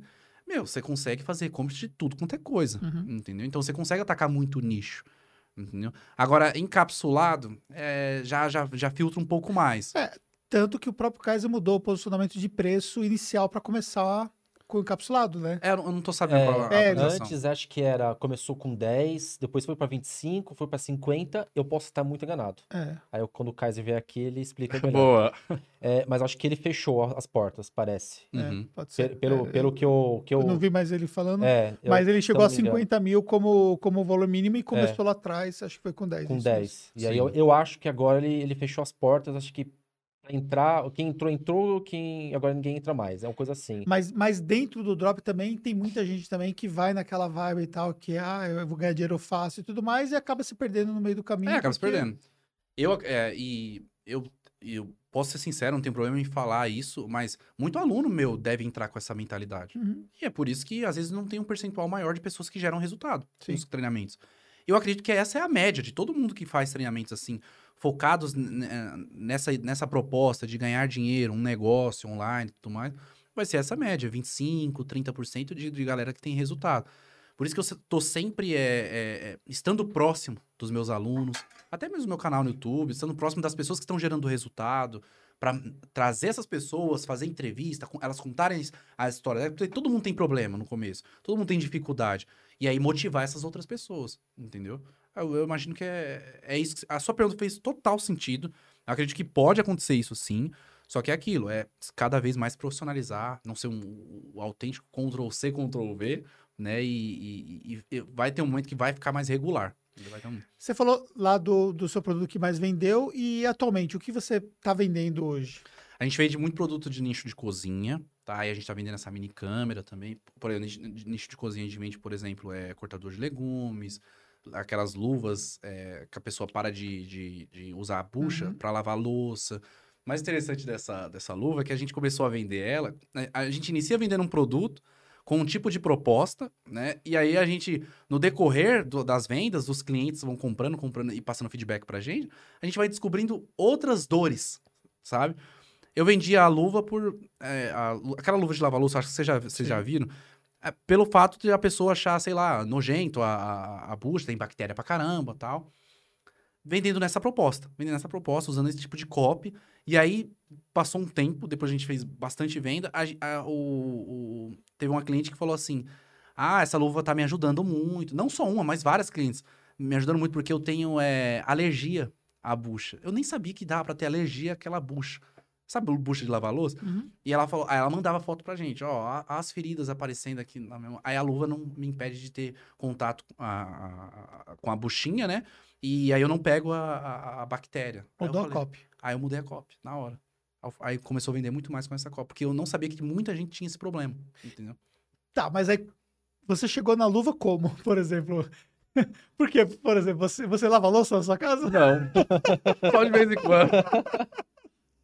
É, é aquilo, né? A gente fica minerando, né? Produtos. e aí ganha. Essa é a palavra É, que, que a galera que tá, tá assistindo para poder entender, né? O Sim. que é o minerar, né? sim.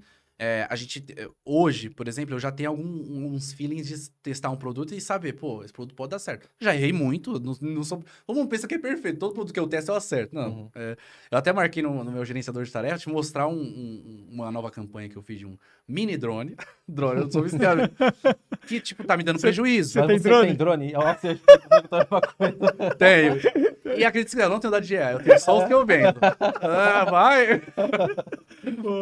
É, eu, gosto da DJI e tudo. Eu falo, eu falo, não, eu vou, vou usar os drones que eu tenho. Ó, eu tenho um monte de drone lá em casa, é absurdo.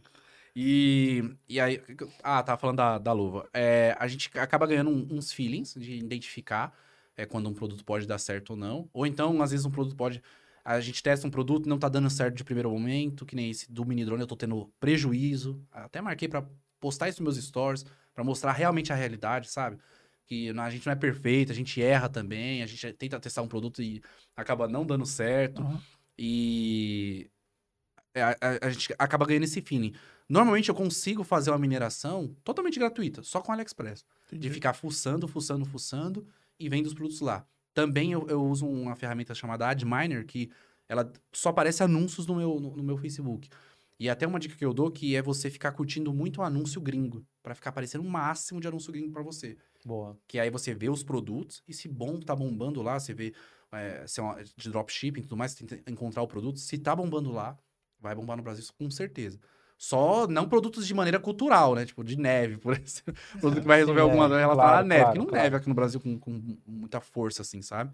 Então Mas, é- mas no caso do drone mesmo, que você falou que, que gera prejuízo, porque o seu custo de, de aquisição de um cliente está custando mais do que efetivamente. Sim, tá custando muito mais. Tá vendendo, tá Sim. tendo volume, Mas não dá, não dá ROI. não tá dando ROI, exatamente. O lucro, o, o prejuízo não tá tão grande, mas eu quero mostrar isso, sabe? Uhum. Ó, ó, tá tendo venda, tá tendo volume. Olha o quanto que eu tô gastando em tráfego. Tá muito alto o, o- o CPA, meu CPA. E, e se de repente você aumentar o preço também, não fica competitivo. não fica e- competitivo. É, tipo assim, eu já tirei essa hipótese de aumentar o preço. Senão já, já chegou no meu máximo ali do, do- da minha margem, sabe? E tem muita gente é, que vende produtos de baixo ticket mesmo, assim, bem Sim. abaixo dos 50 dólares e tal. A sua preferência pessoal é mais para produtos de ticket maior ou menor? Eu, particularmente, eu, eu vendo muito ticket maior. Muito. Mas para um iniciante, eu recomendo vender com um ticket menor. Justamente porque para você ah, ir lá e alimentar o pixel, por exemplo. Eu tô sendo mais técnico, eu acho que a galera sabe, sabe? aham. É, Se não souber também, vai procurar É, vai depois procurar. os, É. os conteúdos para Sim. poder. É, sim. Alimentar o pixel, é você entender o comportamento do público. Ali você vai gastar muita grana.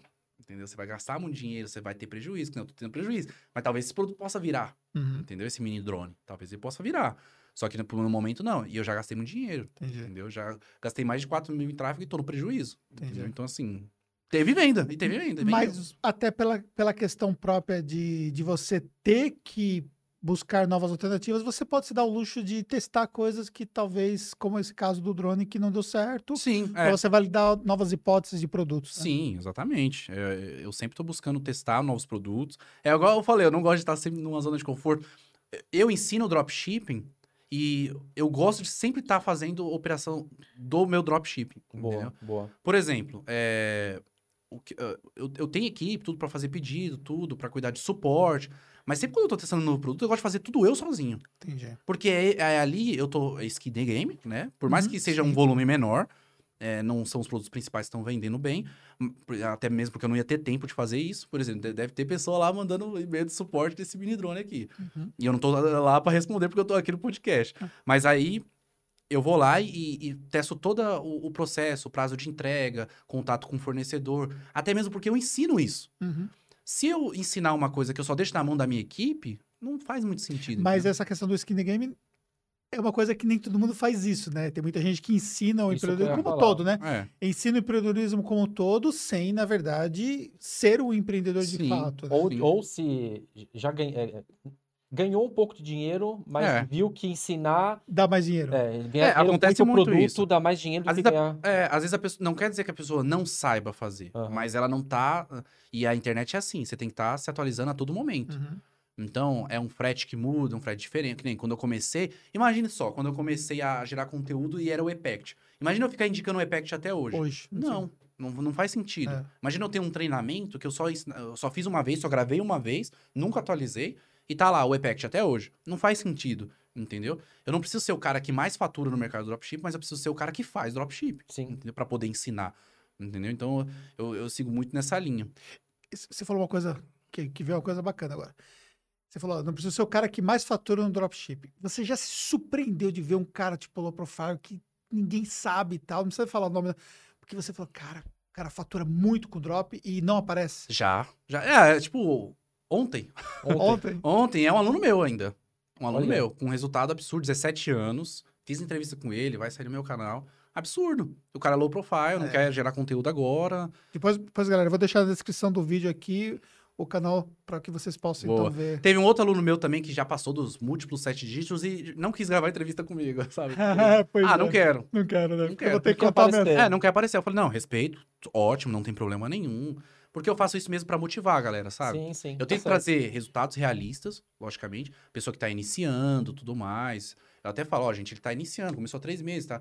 Fez seus primeiros 50 mil de faturamento, com, sei lá, 8 mil de lucro, entendeu? É só pra eu mostrar a realidade, entendeu? Só que aí eu pego um cara que tá há um ano, já faturando múltiplos seis dígitos, sete dígitos. Então, eu gosto sempre de mostrar é, os dois lados. Né? O cara que tá há muito tempo e o cara que tá iniciando. Mas esse cara, por exemplo, porque o cara pode também estar um ano e de repente não ter Sim, tido resultado tão grande assim. é, isso tem muito a ver com o fato da pessoa ter aquele aquele empreendedor no sangue mesmo de querer escalar. E aí ele vai buscando cada vez um patamar maior de, de, de movimentação e, consequentemente, de lucro. quando o cara tem muito resultado, É, assim. Ah, isso. não, com certeza, velho. Com certeza. Tipo, tem a- o sangue de empreendedor ali, não tem jeito. velho.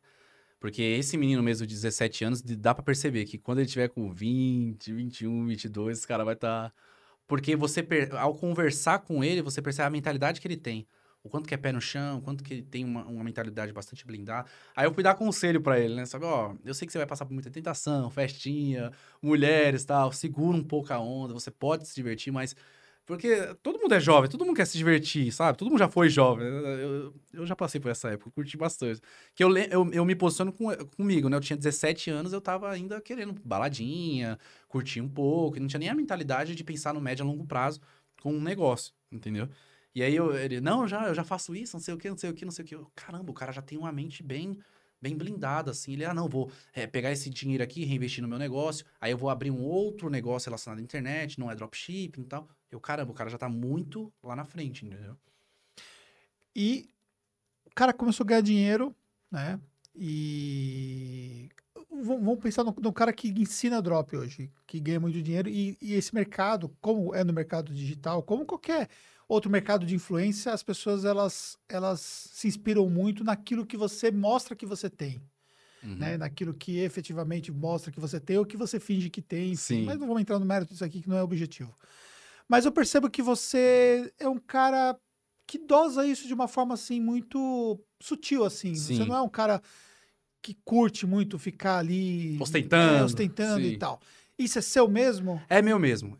É, eu acredito assim que eu, eu entendi o que você quis dizer, porque acontece muito no mercado. A gente tá num, num período que, principalmente no Instagram, que é aquilo, né? Pra você vender algo, você tem que mostrar a ostentação, tudo que você tem. Então, assim, eu conquistei muita coisa graças à internet, gra- graças ao dropshipping, graças a tudo, todos esses anos. Só que eu não quero que as pessoas me conheçam pelo que eu tenho. Entendeu? Eu quero que as pessoas me conheçam pelo que eu tenho aqui, na minha cabeça. entendeu? E pela, pelo meu legado, pela transformação que eu quero causar na vida das pessoas. Pode parecer clichê, mas é a pu- pura verdade. É a pura verdade. Tanto que as pessoas ficam. né, é, eu, eu vejo, né? Uma vez uma pessoa falou pra mim que, ah, se você ostentasse, você geraria mais resultado. Aí eu fiquei com aquilo na cabeça, eu, caramba, se eu ostentasse, mas eu ostento tanto, eu ostento tanto a minha família, osten- ostento tanto o meu conhecimento. É, eu acho que é isso que eu quero ostentar.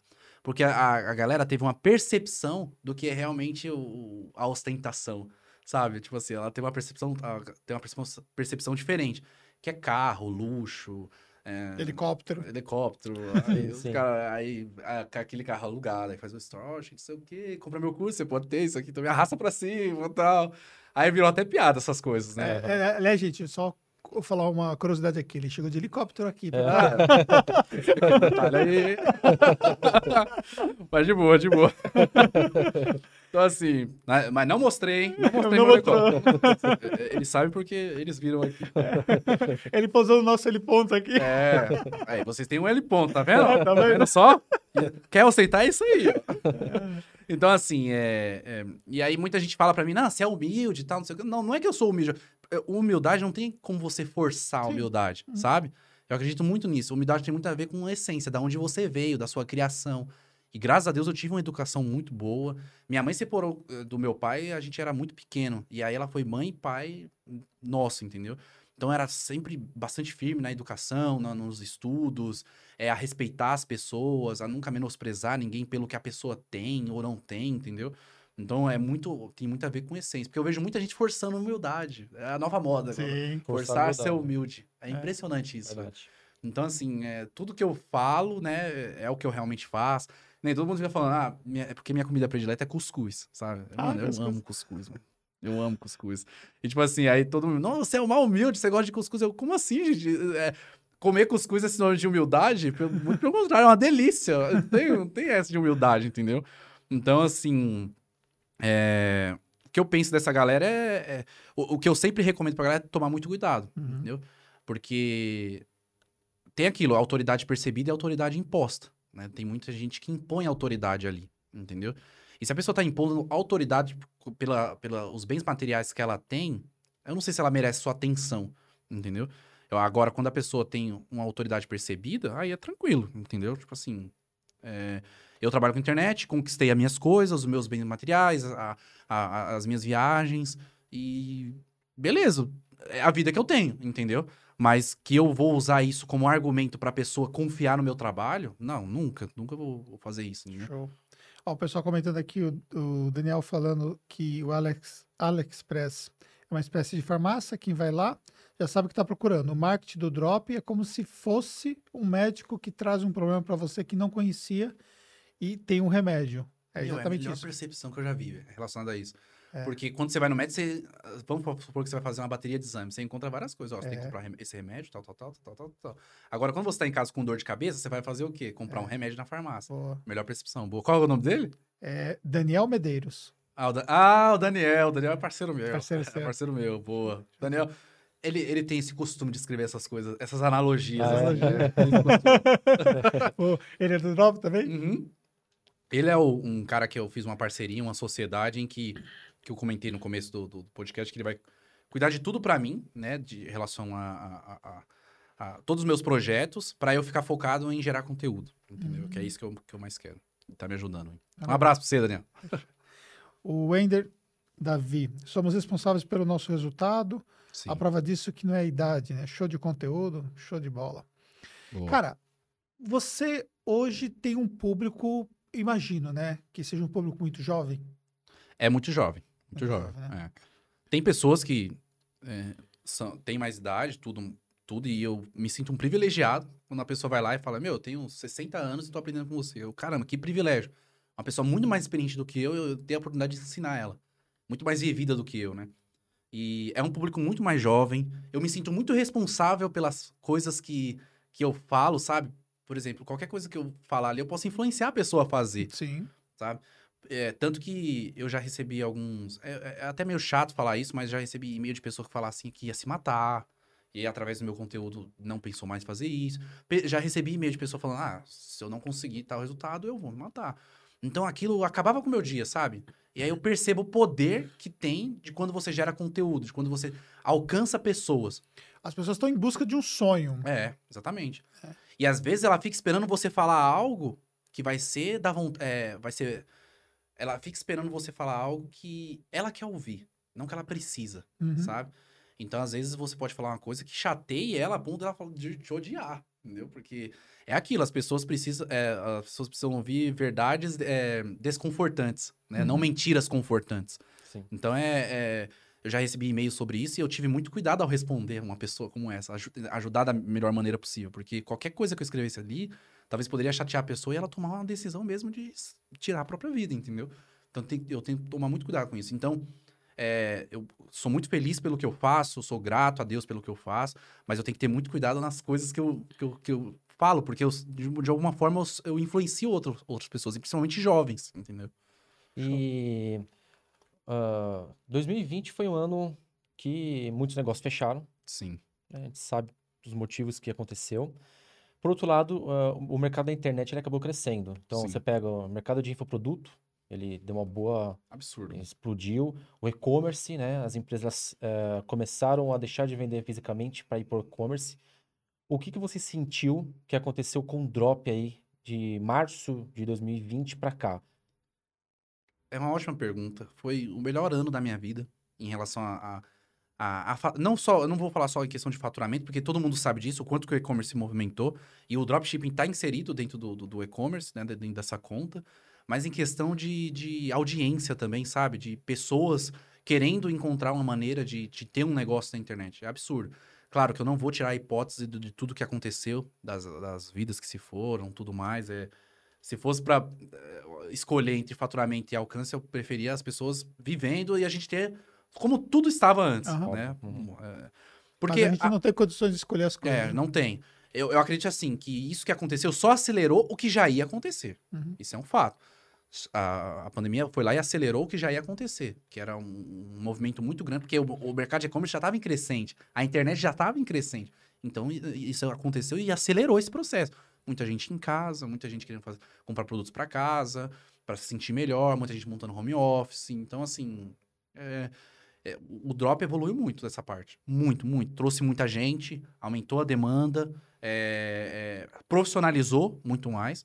Porque se tá aumentando a demanda, vai chegando muito, muito, muito, muitas pessoas fodas também, né? Que vem com uma percepção totalmente diferente. E aí acaba engolindo quem não tá trabalhando de forma profissional.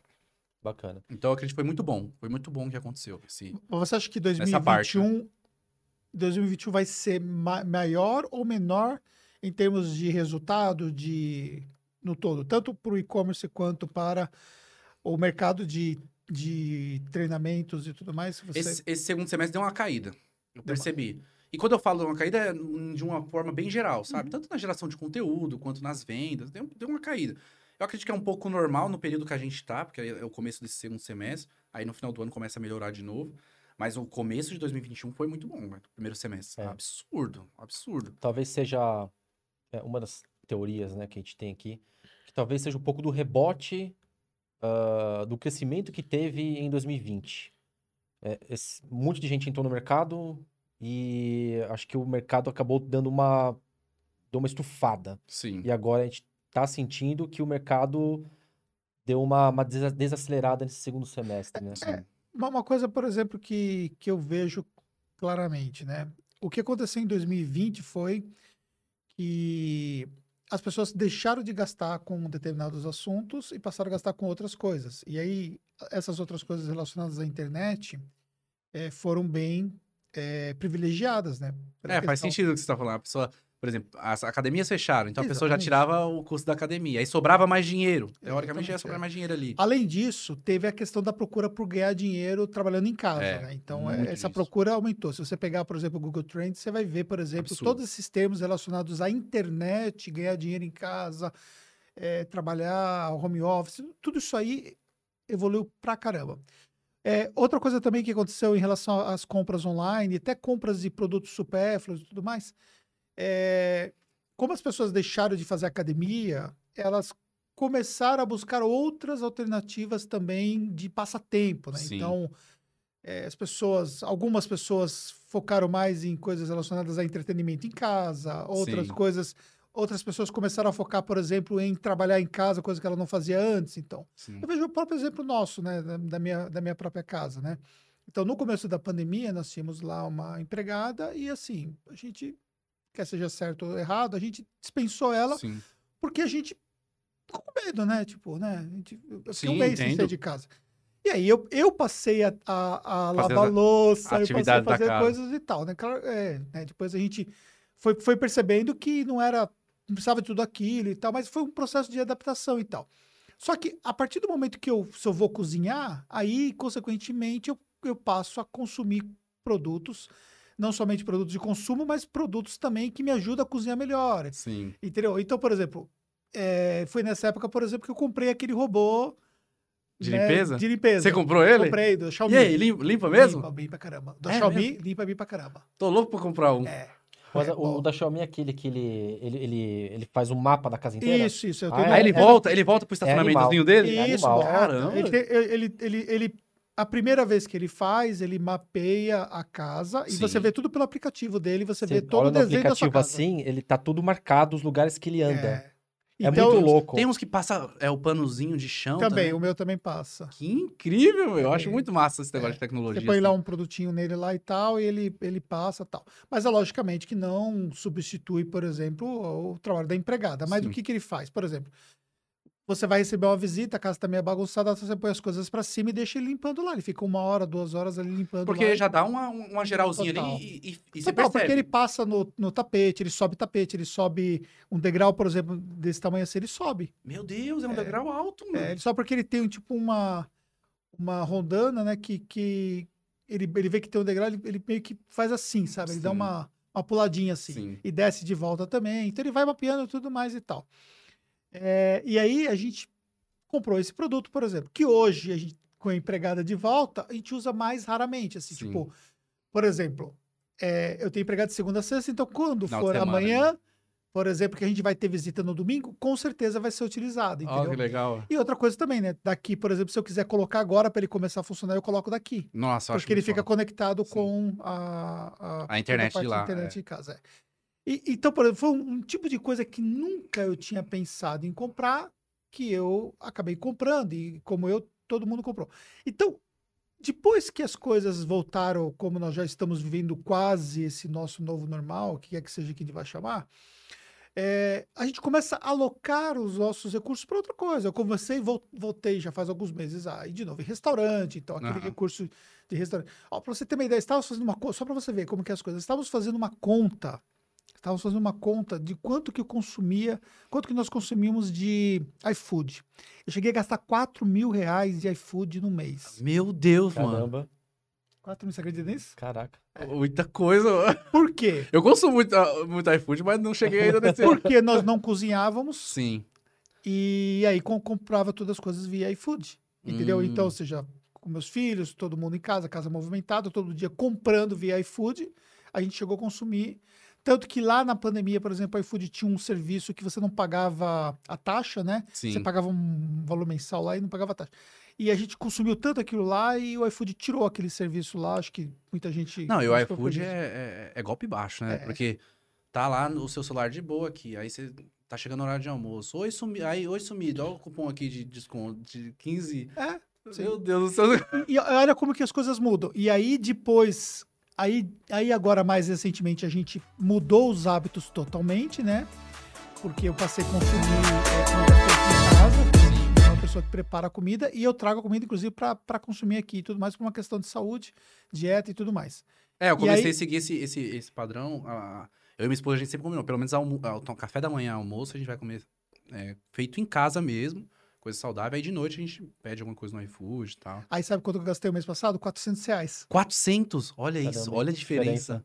É. Ou seja, aí você já Entendeu? desloca esse dinheiro pra É, outra aí, aí o que, que nós substituímos? O iFood pelo Corn Shop. Sim. Porque aí, consequentemente, eu não faço a compra do produto pronto, Pronto, ali, né? Preparado. ser mas eu faço a compra dos produtos para suprir ali a empregada para fazer o trabalho. E tal. preparar, ó que legal. e Então- ainda, encon- ainda, de- ainda deve sobrar ainda. viu? Sim, exatamente. sobra. Com certeza. E aí, o que, que isso mostra, né? Que todas as variáveis ambientais, elas fomentam o- os negócios como um todo. Sim. E o empreendedorismo digital, né? É, ele é beneficiado por isso ou ele é prejudicado por esses movimentos e tal. Você está no mercado digital ah, desde 2000, E 12. 2012 e tal. E você começou como afiliado, você tinha falado, 2000, É. E 13. 2013. Cara, você viu as ondas, capitulados, você, você viu pandemia, você viu cresce drop, desce do, drop, viu sobe dólar, desce dólar, você, cara, você já viu de tudo, Já. apesar de ser jovem e tudo mais. Sou nada, pô. E, e como que você se adapta a tudo isso, cara? Você, você, você se mantém muito informado, você conseguiu estabelecer, tipo, uma, uma visão, assim, estratégica que te permite você arriscar algumas coisas e tal, baseado numa leitura de mercado, de cenários e tal, como que você faz? Não, essa é uma pergunta muito legal, né? Porque por alguns, tem, alguns anos atrás, até se você perguntasse isso, até eu não saberia responder. Mas eu acredito que é uma, muito uma disciplina que eu tenho em relação à a, a, minha empresa, ao dinheiro da minha empresa, meu dinheiro próprio. É aquela velha história, né? Tipo, empresa rica, dono pobre, empresa milionária, Uhum. dono rico. Sempre seguir essa linha, né? E com base no... A, a questão que você falou é a adaptabilidade. Você se adaptar a tudo que acontece no mercado. Por isso que eu falei, se eu ensino dropshipping, eu não posso simplesmente parar de fazer dropshipping. Tudo bem, eu posso ter o conhecimento, tal, por cima, assim, mas se eu não ficar me atualizando a todo momento das novas estratégias, tudo que tá funcionando, tudo mais, meu, como é que eu, eu, vou, eu vou me adaptar cada vez mais no mercado? Não faz sentido, entendeu? Como é que eu vou ensinar uma coisa nova no meu, no meu canal no YouTube? Como é que eu vou ensinar uma coisa nova para meus alunos? E é, a, a ideia é sempre estar se atualizando, né? É o que eu, que eu sempre recomendo. Porque é aquilo que eu acho que eu falei desde o começo, zona de conforto. Porque, meu, a internet, em um ano, você consegue, de- dependendo do seu conhecimento ali, ter um resultado muito rápido, um resultado muito grande. E aí você acaba meio que ficando assim, ah, vou, é sombra e água fresca. Você fica mais de boa, tal, você fica com uma mentalidade mais de preguiçoso. Isso acontece porque já aconteceu comigo, entendeu? Não tenho vergonha nenhuma de falar isso. É, e, e- é aí que tá o perigo, entendeu? Porque se você não se atualizar, estar sempre atento às novas tendências, tudo mais, porque eu conheço muita gente que quebrou nesse mercado, que era afiliado, não se adaptou às novas tendências, às coisas que estavam acontecendo, não se adaptou às novas políticas do Facebook, que todo ano tem coisa nova, todo ano não, toda hora tem coisa nova no Facebook para anunciar, e quebrou, velho. Nunca mais vi uns caras assim que eram muito grandes, entendeu? Muita gente grande. Ó, fazer a propaganda do, do, do aspirador. Você falou do aspirador, né? Aqui, ó, tá vendo? Aqui, Olha lá, aqui é o aplicativo, né? Ó, ó o nome, ó o nome do, do aspirador. Emily. Emily. Emily. Então, daqui, por exemplo, eu ligo a Emily. Então, se eu dar iniciar aqui, ela vai sair do ponto que ela está e vai começar a colocar. E ali é a vaguinha dela, olha a É, vaguinha exatamente. dela. Vê se, consegue, co- se o Cadu consegue colocar na câmera. Pegou, Cadu? Pegou. Mais ou menos, né? É. E- então, o que acontece? Daqui você controla tudo. Então, tipo, ó, ela pega todos os cômodos da casa, ela vai mapeando, fala cômodo 1, cômodo 2, cômodo 3. Se eu quiser trocar o nome aqui, eu digo, né? Sala, quarto, tal. Eu deixo tal. E ela tá aqui, paradinha aqui. Se eu der aqui iniciar, ela vai, vai começar. Não vou fazer isso. É, tem alguém em casa agora? Ah, vou colocar pra. Pronto, coloquei ela pra, pra poder E mostra- deixar ela andar. Mostra em tempo real andando Mostra ali? tempo real, Meu Deus, é. que massa, velho. Aí daqui não a sei pouco se ela começa assustado. Feliz ou assustado. É uma- Vai Porque- ficar assustada, vai ficar assustada minha empregada quando vê ela começar a andar. É. Porque Aí, é, um- ó, é um. Olha tá lá, andando. velho. É impressionante. Que é uma inteligência artificial, se você. Ela já tá andando. Eu vou, vou, vou mandar ela de volta pra base, senão a empregada vai assustar. Interrompeu o retorno, aí eu mandei pra base. É, Nossa, isso- Isso daí é o Tesla dos aspiradores. É. É, é louco. No- Meu sonho é ter um Tesla. Um. Tesla. Eu tenho um sonho de ter um É. Tesla. E. Não, eu, não só pela questão do design do carro, do, Você já dirigiu um Tesla? Não dirigi ainda, mas tive a oportunidade de entrar num. Tal. Eu entrei no do, do Márcio, dono da Monetize. Ah, do Márcio. É. É, quando eu fui para os Estados Unidos, minha intenção era alugar um Tesla, né? Uhum. Aí quando eu cheguei lá, eu encontrei um seguidor meu. Ah, não, fica com esse carro aqui. Aí me emprestou um carro pra ficar andando nos Estados Unidos. Nossa. Aí eu falei assim: ah, eu perdi a oportunidade de alugar um Tesla. Eu né? aluguei. Você alugou? E Aluguei. com, mano, de- como. É louco. Deixou no Em autônomo? São Francisco. Sim. Aí Meu eu, Deus, mano. eu saí, eu aluguei em São Francisco e fui pro Vale do Silício. Sim. E aí, cara, é, é surreal. Porque, é porque, tipo assim, você entra no carro, né? E você programa pra onde você vai e pronto. Meu Deus, Aí é... você entra na. Você entra na. E ainda mais lá que fun- deve funcionar muito bem. Na- nas ruas dos Estados. Unidos funciona muito bem, né? Sim, é, na- nas ruazinhas assim, não, mas na estrada. É né? que lá Nas- não tem TIM, né? Então. É. E aí, e aí você tem várias programações. Por exemplo, se você dizer para pro, pro carro que você quer que ele faça ultrapassagem também, então ele vai fazer ultrapassagem também. Então, tipo Sim. assim, ele tá na faixa tal, ele sai, ultrapassa, volta pra E faixa. você se sentiu seguro? No primeiro momento, dá medo. Dá medo, né? No primeiro momento, dá medo. é, mas depois você acostuma. Ah, e, e é poucos dias pra se acostumar assim? Você se acostuma em poucos dias? Eu, fiquei, eu, eu aluguei por 24 horas, porque na verdade eu não precisava de carro lá, né? Porque Aham. eu fui fazer um curso e tinha movimentação é, do. Mas você se acostumou em pouco tempo. É, sim, eu fiquei 24 horas com o carro e curtimos pra caramba tal, tranquilo. Não deve, eu acho que nem só ficar no carro, né? Total, é. É, é, é, é, é, sim, era um sonho que eu tinha, como você tem um sonho Sim, e tal. Eu e- tenho um sonho de realmente ter no Brasil. Ah, de ter um no Brasil. É, de ter um no Brasil. Antes, eu recentemente troquei de carro, aí eu pesquisei o Tesla. Eu falei, Aham. vamos ver, vamos dar uma brincada Mas, aqui. mas você tem outros carros no Brasil que tem o sistema autônomo, né? Tem, aí na, na, na concessionária que eu comprei, Audi meu carro tem. atual, é, tinha lá um Jaguar.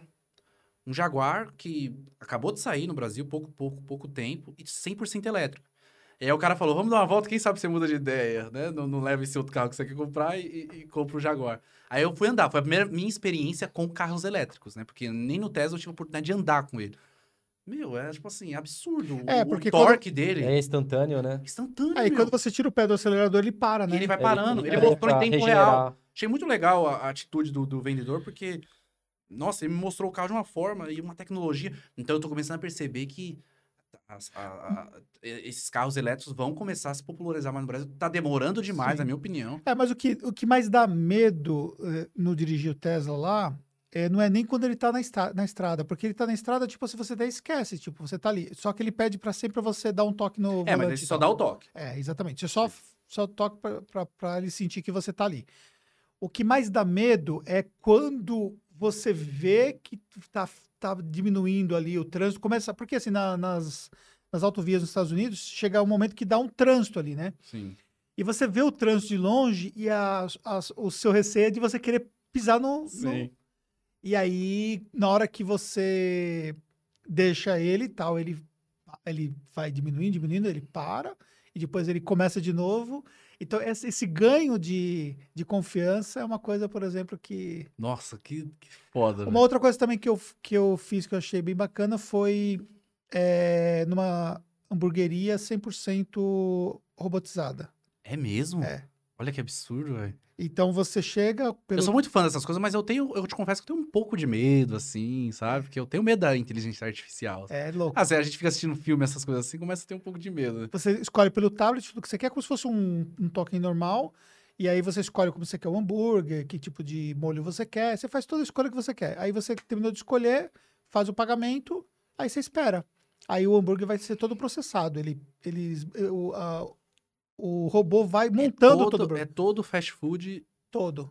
robotizado. Todo robô. Só tem, um, só tem ali um atendente ali para dar um suporte. É, dá um suporte, dá umas dúvidas. É. né? E, obviamente, tem uma pessoa que alimenta o estoque da O estoque máquina, da imagino, máquina. né?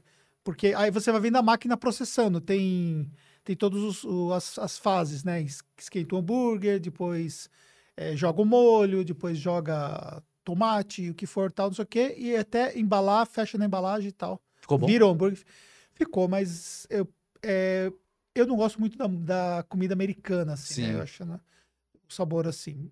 É, eu prefiro o hambúrguer Tradicionalzão tradicional, é. Tem, tem redes e restaurantes nos Estados Unidos que o, hambúrguer eu acho bem melhor e tal. Sim. Mas como experiência eu achei bacana tal. É, a experiência em si é da da mesma hora. forma também como como a, a loja também sem caixa, né? Que a, a É, loja da Amazon, não é? da Amazon Go, isso é. Então, da Amazon Go também, sabe como funciona? Não. É, você você tem um app no seu celular. É, você tem que ser Prime, não tem? Alguma coisa assim. É, você tem um app no seu celular ou no relógio, alguma coisa assim. Eu não, eu não lembro é, o detalhe, porque eu fui só uma vez. Você entra, você pega todos os produtos que você quer. Quando você passa, o checkout já faz automaticamente. Ah, você já passa Você não precisa nem passar no, no, no caixa, já né? passa no- O- já debita da, da- É, no você, cartão. vo- você entra, Aparece depois na. você entra e identifica na- que você entrou e tal, isso. Aí já debita automaticamente e tal. Isso é muito foda. É. Você só coloca na sacola e sai. Muito Eu vi bom. vídeos em relação a isso. Aí eu. É mu- muito, muito bacana, assim, é, em relação à tecnologia, né? Mas se a gente olhar, assim, para o mercado digital, né, nesse, nesse aspecto de tecnologia, melhorou muito, né, cara? Sim. Tipo, em tudo, né? As plataformas Sim. evoluíram muito. Evoluíram, surgiram novas plataformas, toda hora tá surgindo novas plataformas. E pra ser sincero, a gente é um consumidor dessas plataformas. E tu- tu- tu- quando tem concorrência, sempre vai ser vantagem pro consumidor, sempre. Sim, sim. Porque aí vai ter é, é, é, taxa, as plataformas querendo fazer coisas diferentes, lançar funcionalidades diferentes. Então, em relação à tecnologia, evoluiu muito. Porque antes a gente só tinha Hotmart, se você parar pra analisar. Aí depois veio o Monetize, Aí o Eduz. próprio drop, né? Antes era muito arcaico, muito Arcaico manual. pra caramba, manual muito pra caramba. manual, né? Aí surge toda hora diversos aplicativos. O Shopify, que é o que eu recomendo. Hoje, como é que tá? O que que é ainda manual? O que que você de fato precisa colocar mão na massa dentro do processo do drop? Normalmente, é, é o que eu sempre falo, não existe automatização 100% no drop. Muita gente vende essa ideia de, ah, você só clica nos botões lá e processa os pedidos automaticamente. Não faz nem sentido isso. Porque você tem que fazer uma simples, pelo menos, é, é a coisa mais manual que tem, uma simples conferência no- nos pedidos. Porque tem muito cliente que coloca endereço errado, não coloca número, é totalmente comum isso acontecer. Hum, Pra nós pode parecer absurdo a gente preencher lá os dados de endereço e não colocar um número, mas tem cliente que é mais leigo e, e coloca. É a parte mais manual, né, do, da operação, porque o trabalho em si é muito manual, tipo, principalmente nas campanhas, né, tá doido. As campanhas, É. a mineração, A mineração, totalmente é. manual. Aí quando você acerta num produto ou dois produtos ali que você vai ficar focado, é aquilo, é tráfego e a, a parte do... Se você não tiver ninguém para fazer seu suporte, você vai ter que deixar uma pessoa... é, ou você, você vai ter que fazer seu próprio suporte. E Então- suporte, no caso do drop, é Não, fundamental. fundamental. É, é o que mais pega, na verdade, não, não né? tem jeito, velho. Não tem jeito. E é aquilo, né? Eu, eu trabalhei com empresa de conversão de boleto. Eu fiz uma empresa de conversão de boleto e Sim. estudei muito isso. Né? Então, assim, eu tenho a- a- as taxas de conversões muito boas. Eu ensino pra galera como realmente converter os boletos. Somente o cara que compra o, compra o drone sem pensar que queria comprar o drone, Sim. se você Não, não... direto, direto. trabalhar- Eles chamam direto, direto. Hum. Como eu, eu, normalmente, quando eu tô testando produto, eu faço, é ser, eu sempre tô conversando com os clientes, sempre. Por- justamente por causa daquele negócio que eu tive da, da luva. Porque eu Uhum. sempre tô tentando identificar quais são as principais dores de, de cada cliente, entendeu? Sim. Mesmo que ele não compre, eu sempre vou tentar identificar. Cara, você vai ter um, você vai ter um evento, né? Sim, Seu. é um evento online. Isso. É um evento online. que vai Explica um pouco pra galera. É um, um evento que é, vai ser no dia 23, 24, 25 e 26. É um evento totalmente online e gratuito, vai ser no meu canal no YouTube, onde eu vou é, ensinar, mostrar vários tipos de engrenagem que fazem uma pessoa ter resultado com o dropshipping. O, o- a engrenagem da loja perfeita, a engrenagem dos anúncios, não só em Facebook Ads, mas em diversas plataformas, entender como se faz criativo, trabalhar bem na copy, a engrenagem da automação, mas quando a gente fala de automação, é a gestão, para você ter aquele seu negócio é, que vai te gerar consistência, vai te gerar médio e longo prazo. A aplicativo que vai automatizar um pouco a parte do seu suporte, automatizar um pouco do. Ah, mostrar upsell, fazer tudo para aumentar seu lucro e te dar mais é, é, consistência, né? E vai ser um evento muito legal chamado Despertar Digital. E eu convido a todos que estiverem assistindo a participar lá. Tem um lugar pro pessoal se cadastrar? Como que é? Então, é, normalmente eu tô no, no meu Instagram. No meu Instagram eu tô. Qual, tô- qual que é o seu Instagram? é Douglas Souza, arroba Douglas Souza. Vou colocar aqui nos comentários aqui. Pronto. Depois eu vou deixar no- na descrição Beleza. pessoal. É arroba Douglas Souza, tá lá no link da minha bio, a pessoa se cadastra e participa do evento. Vai ser um evento bem legal. Show de bola. Vou levar alguns alunos lá também, Bacana. pra mostrar o... Cara, pra gente, né, indo pros finalmente, não sei quanto tempo nós estamos. Quanto tempo?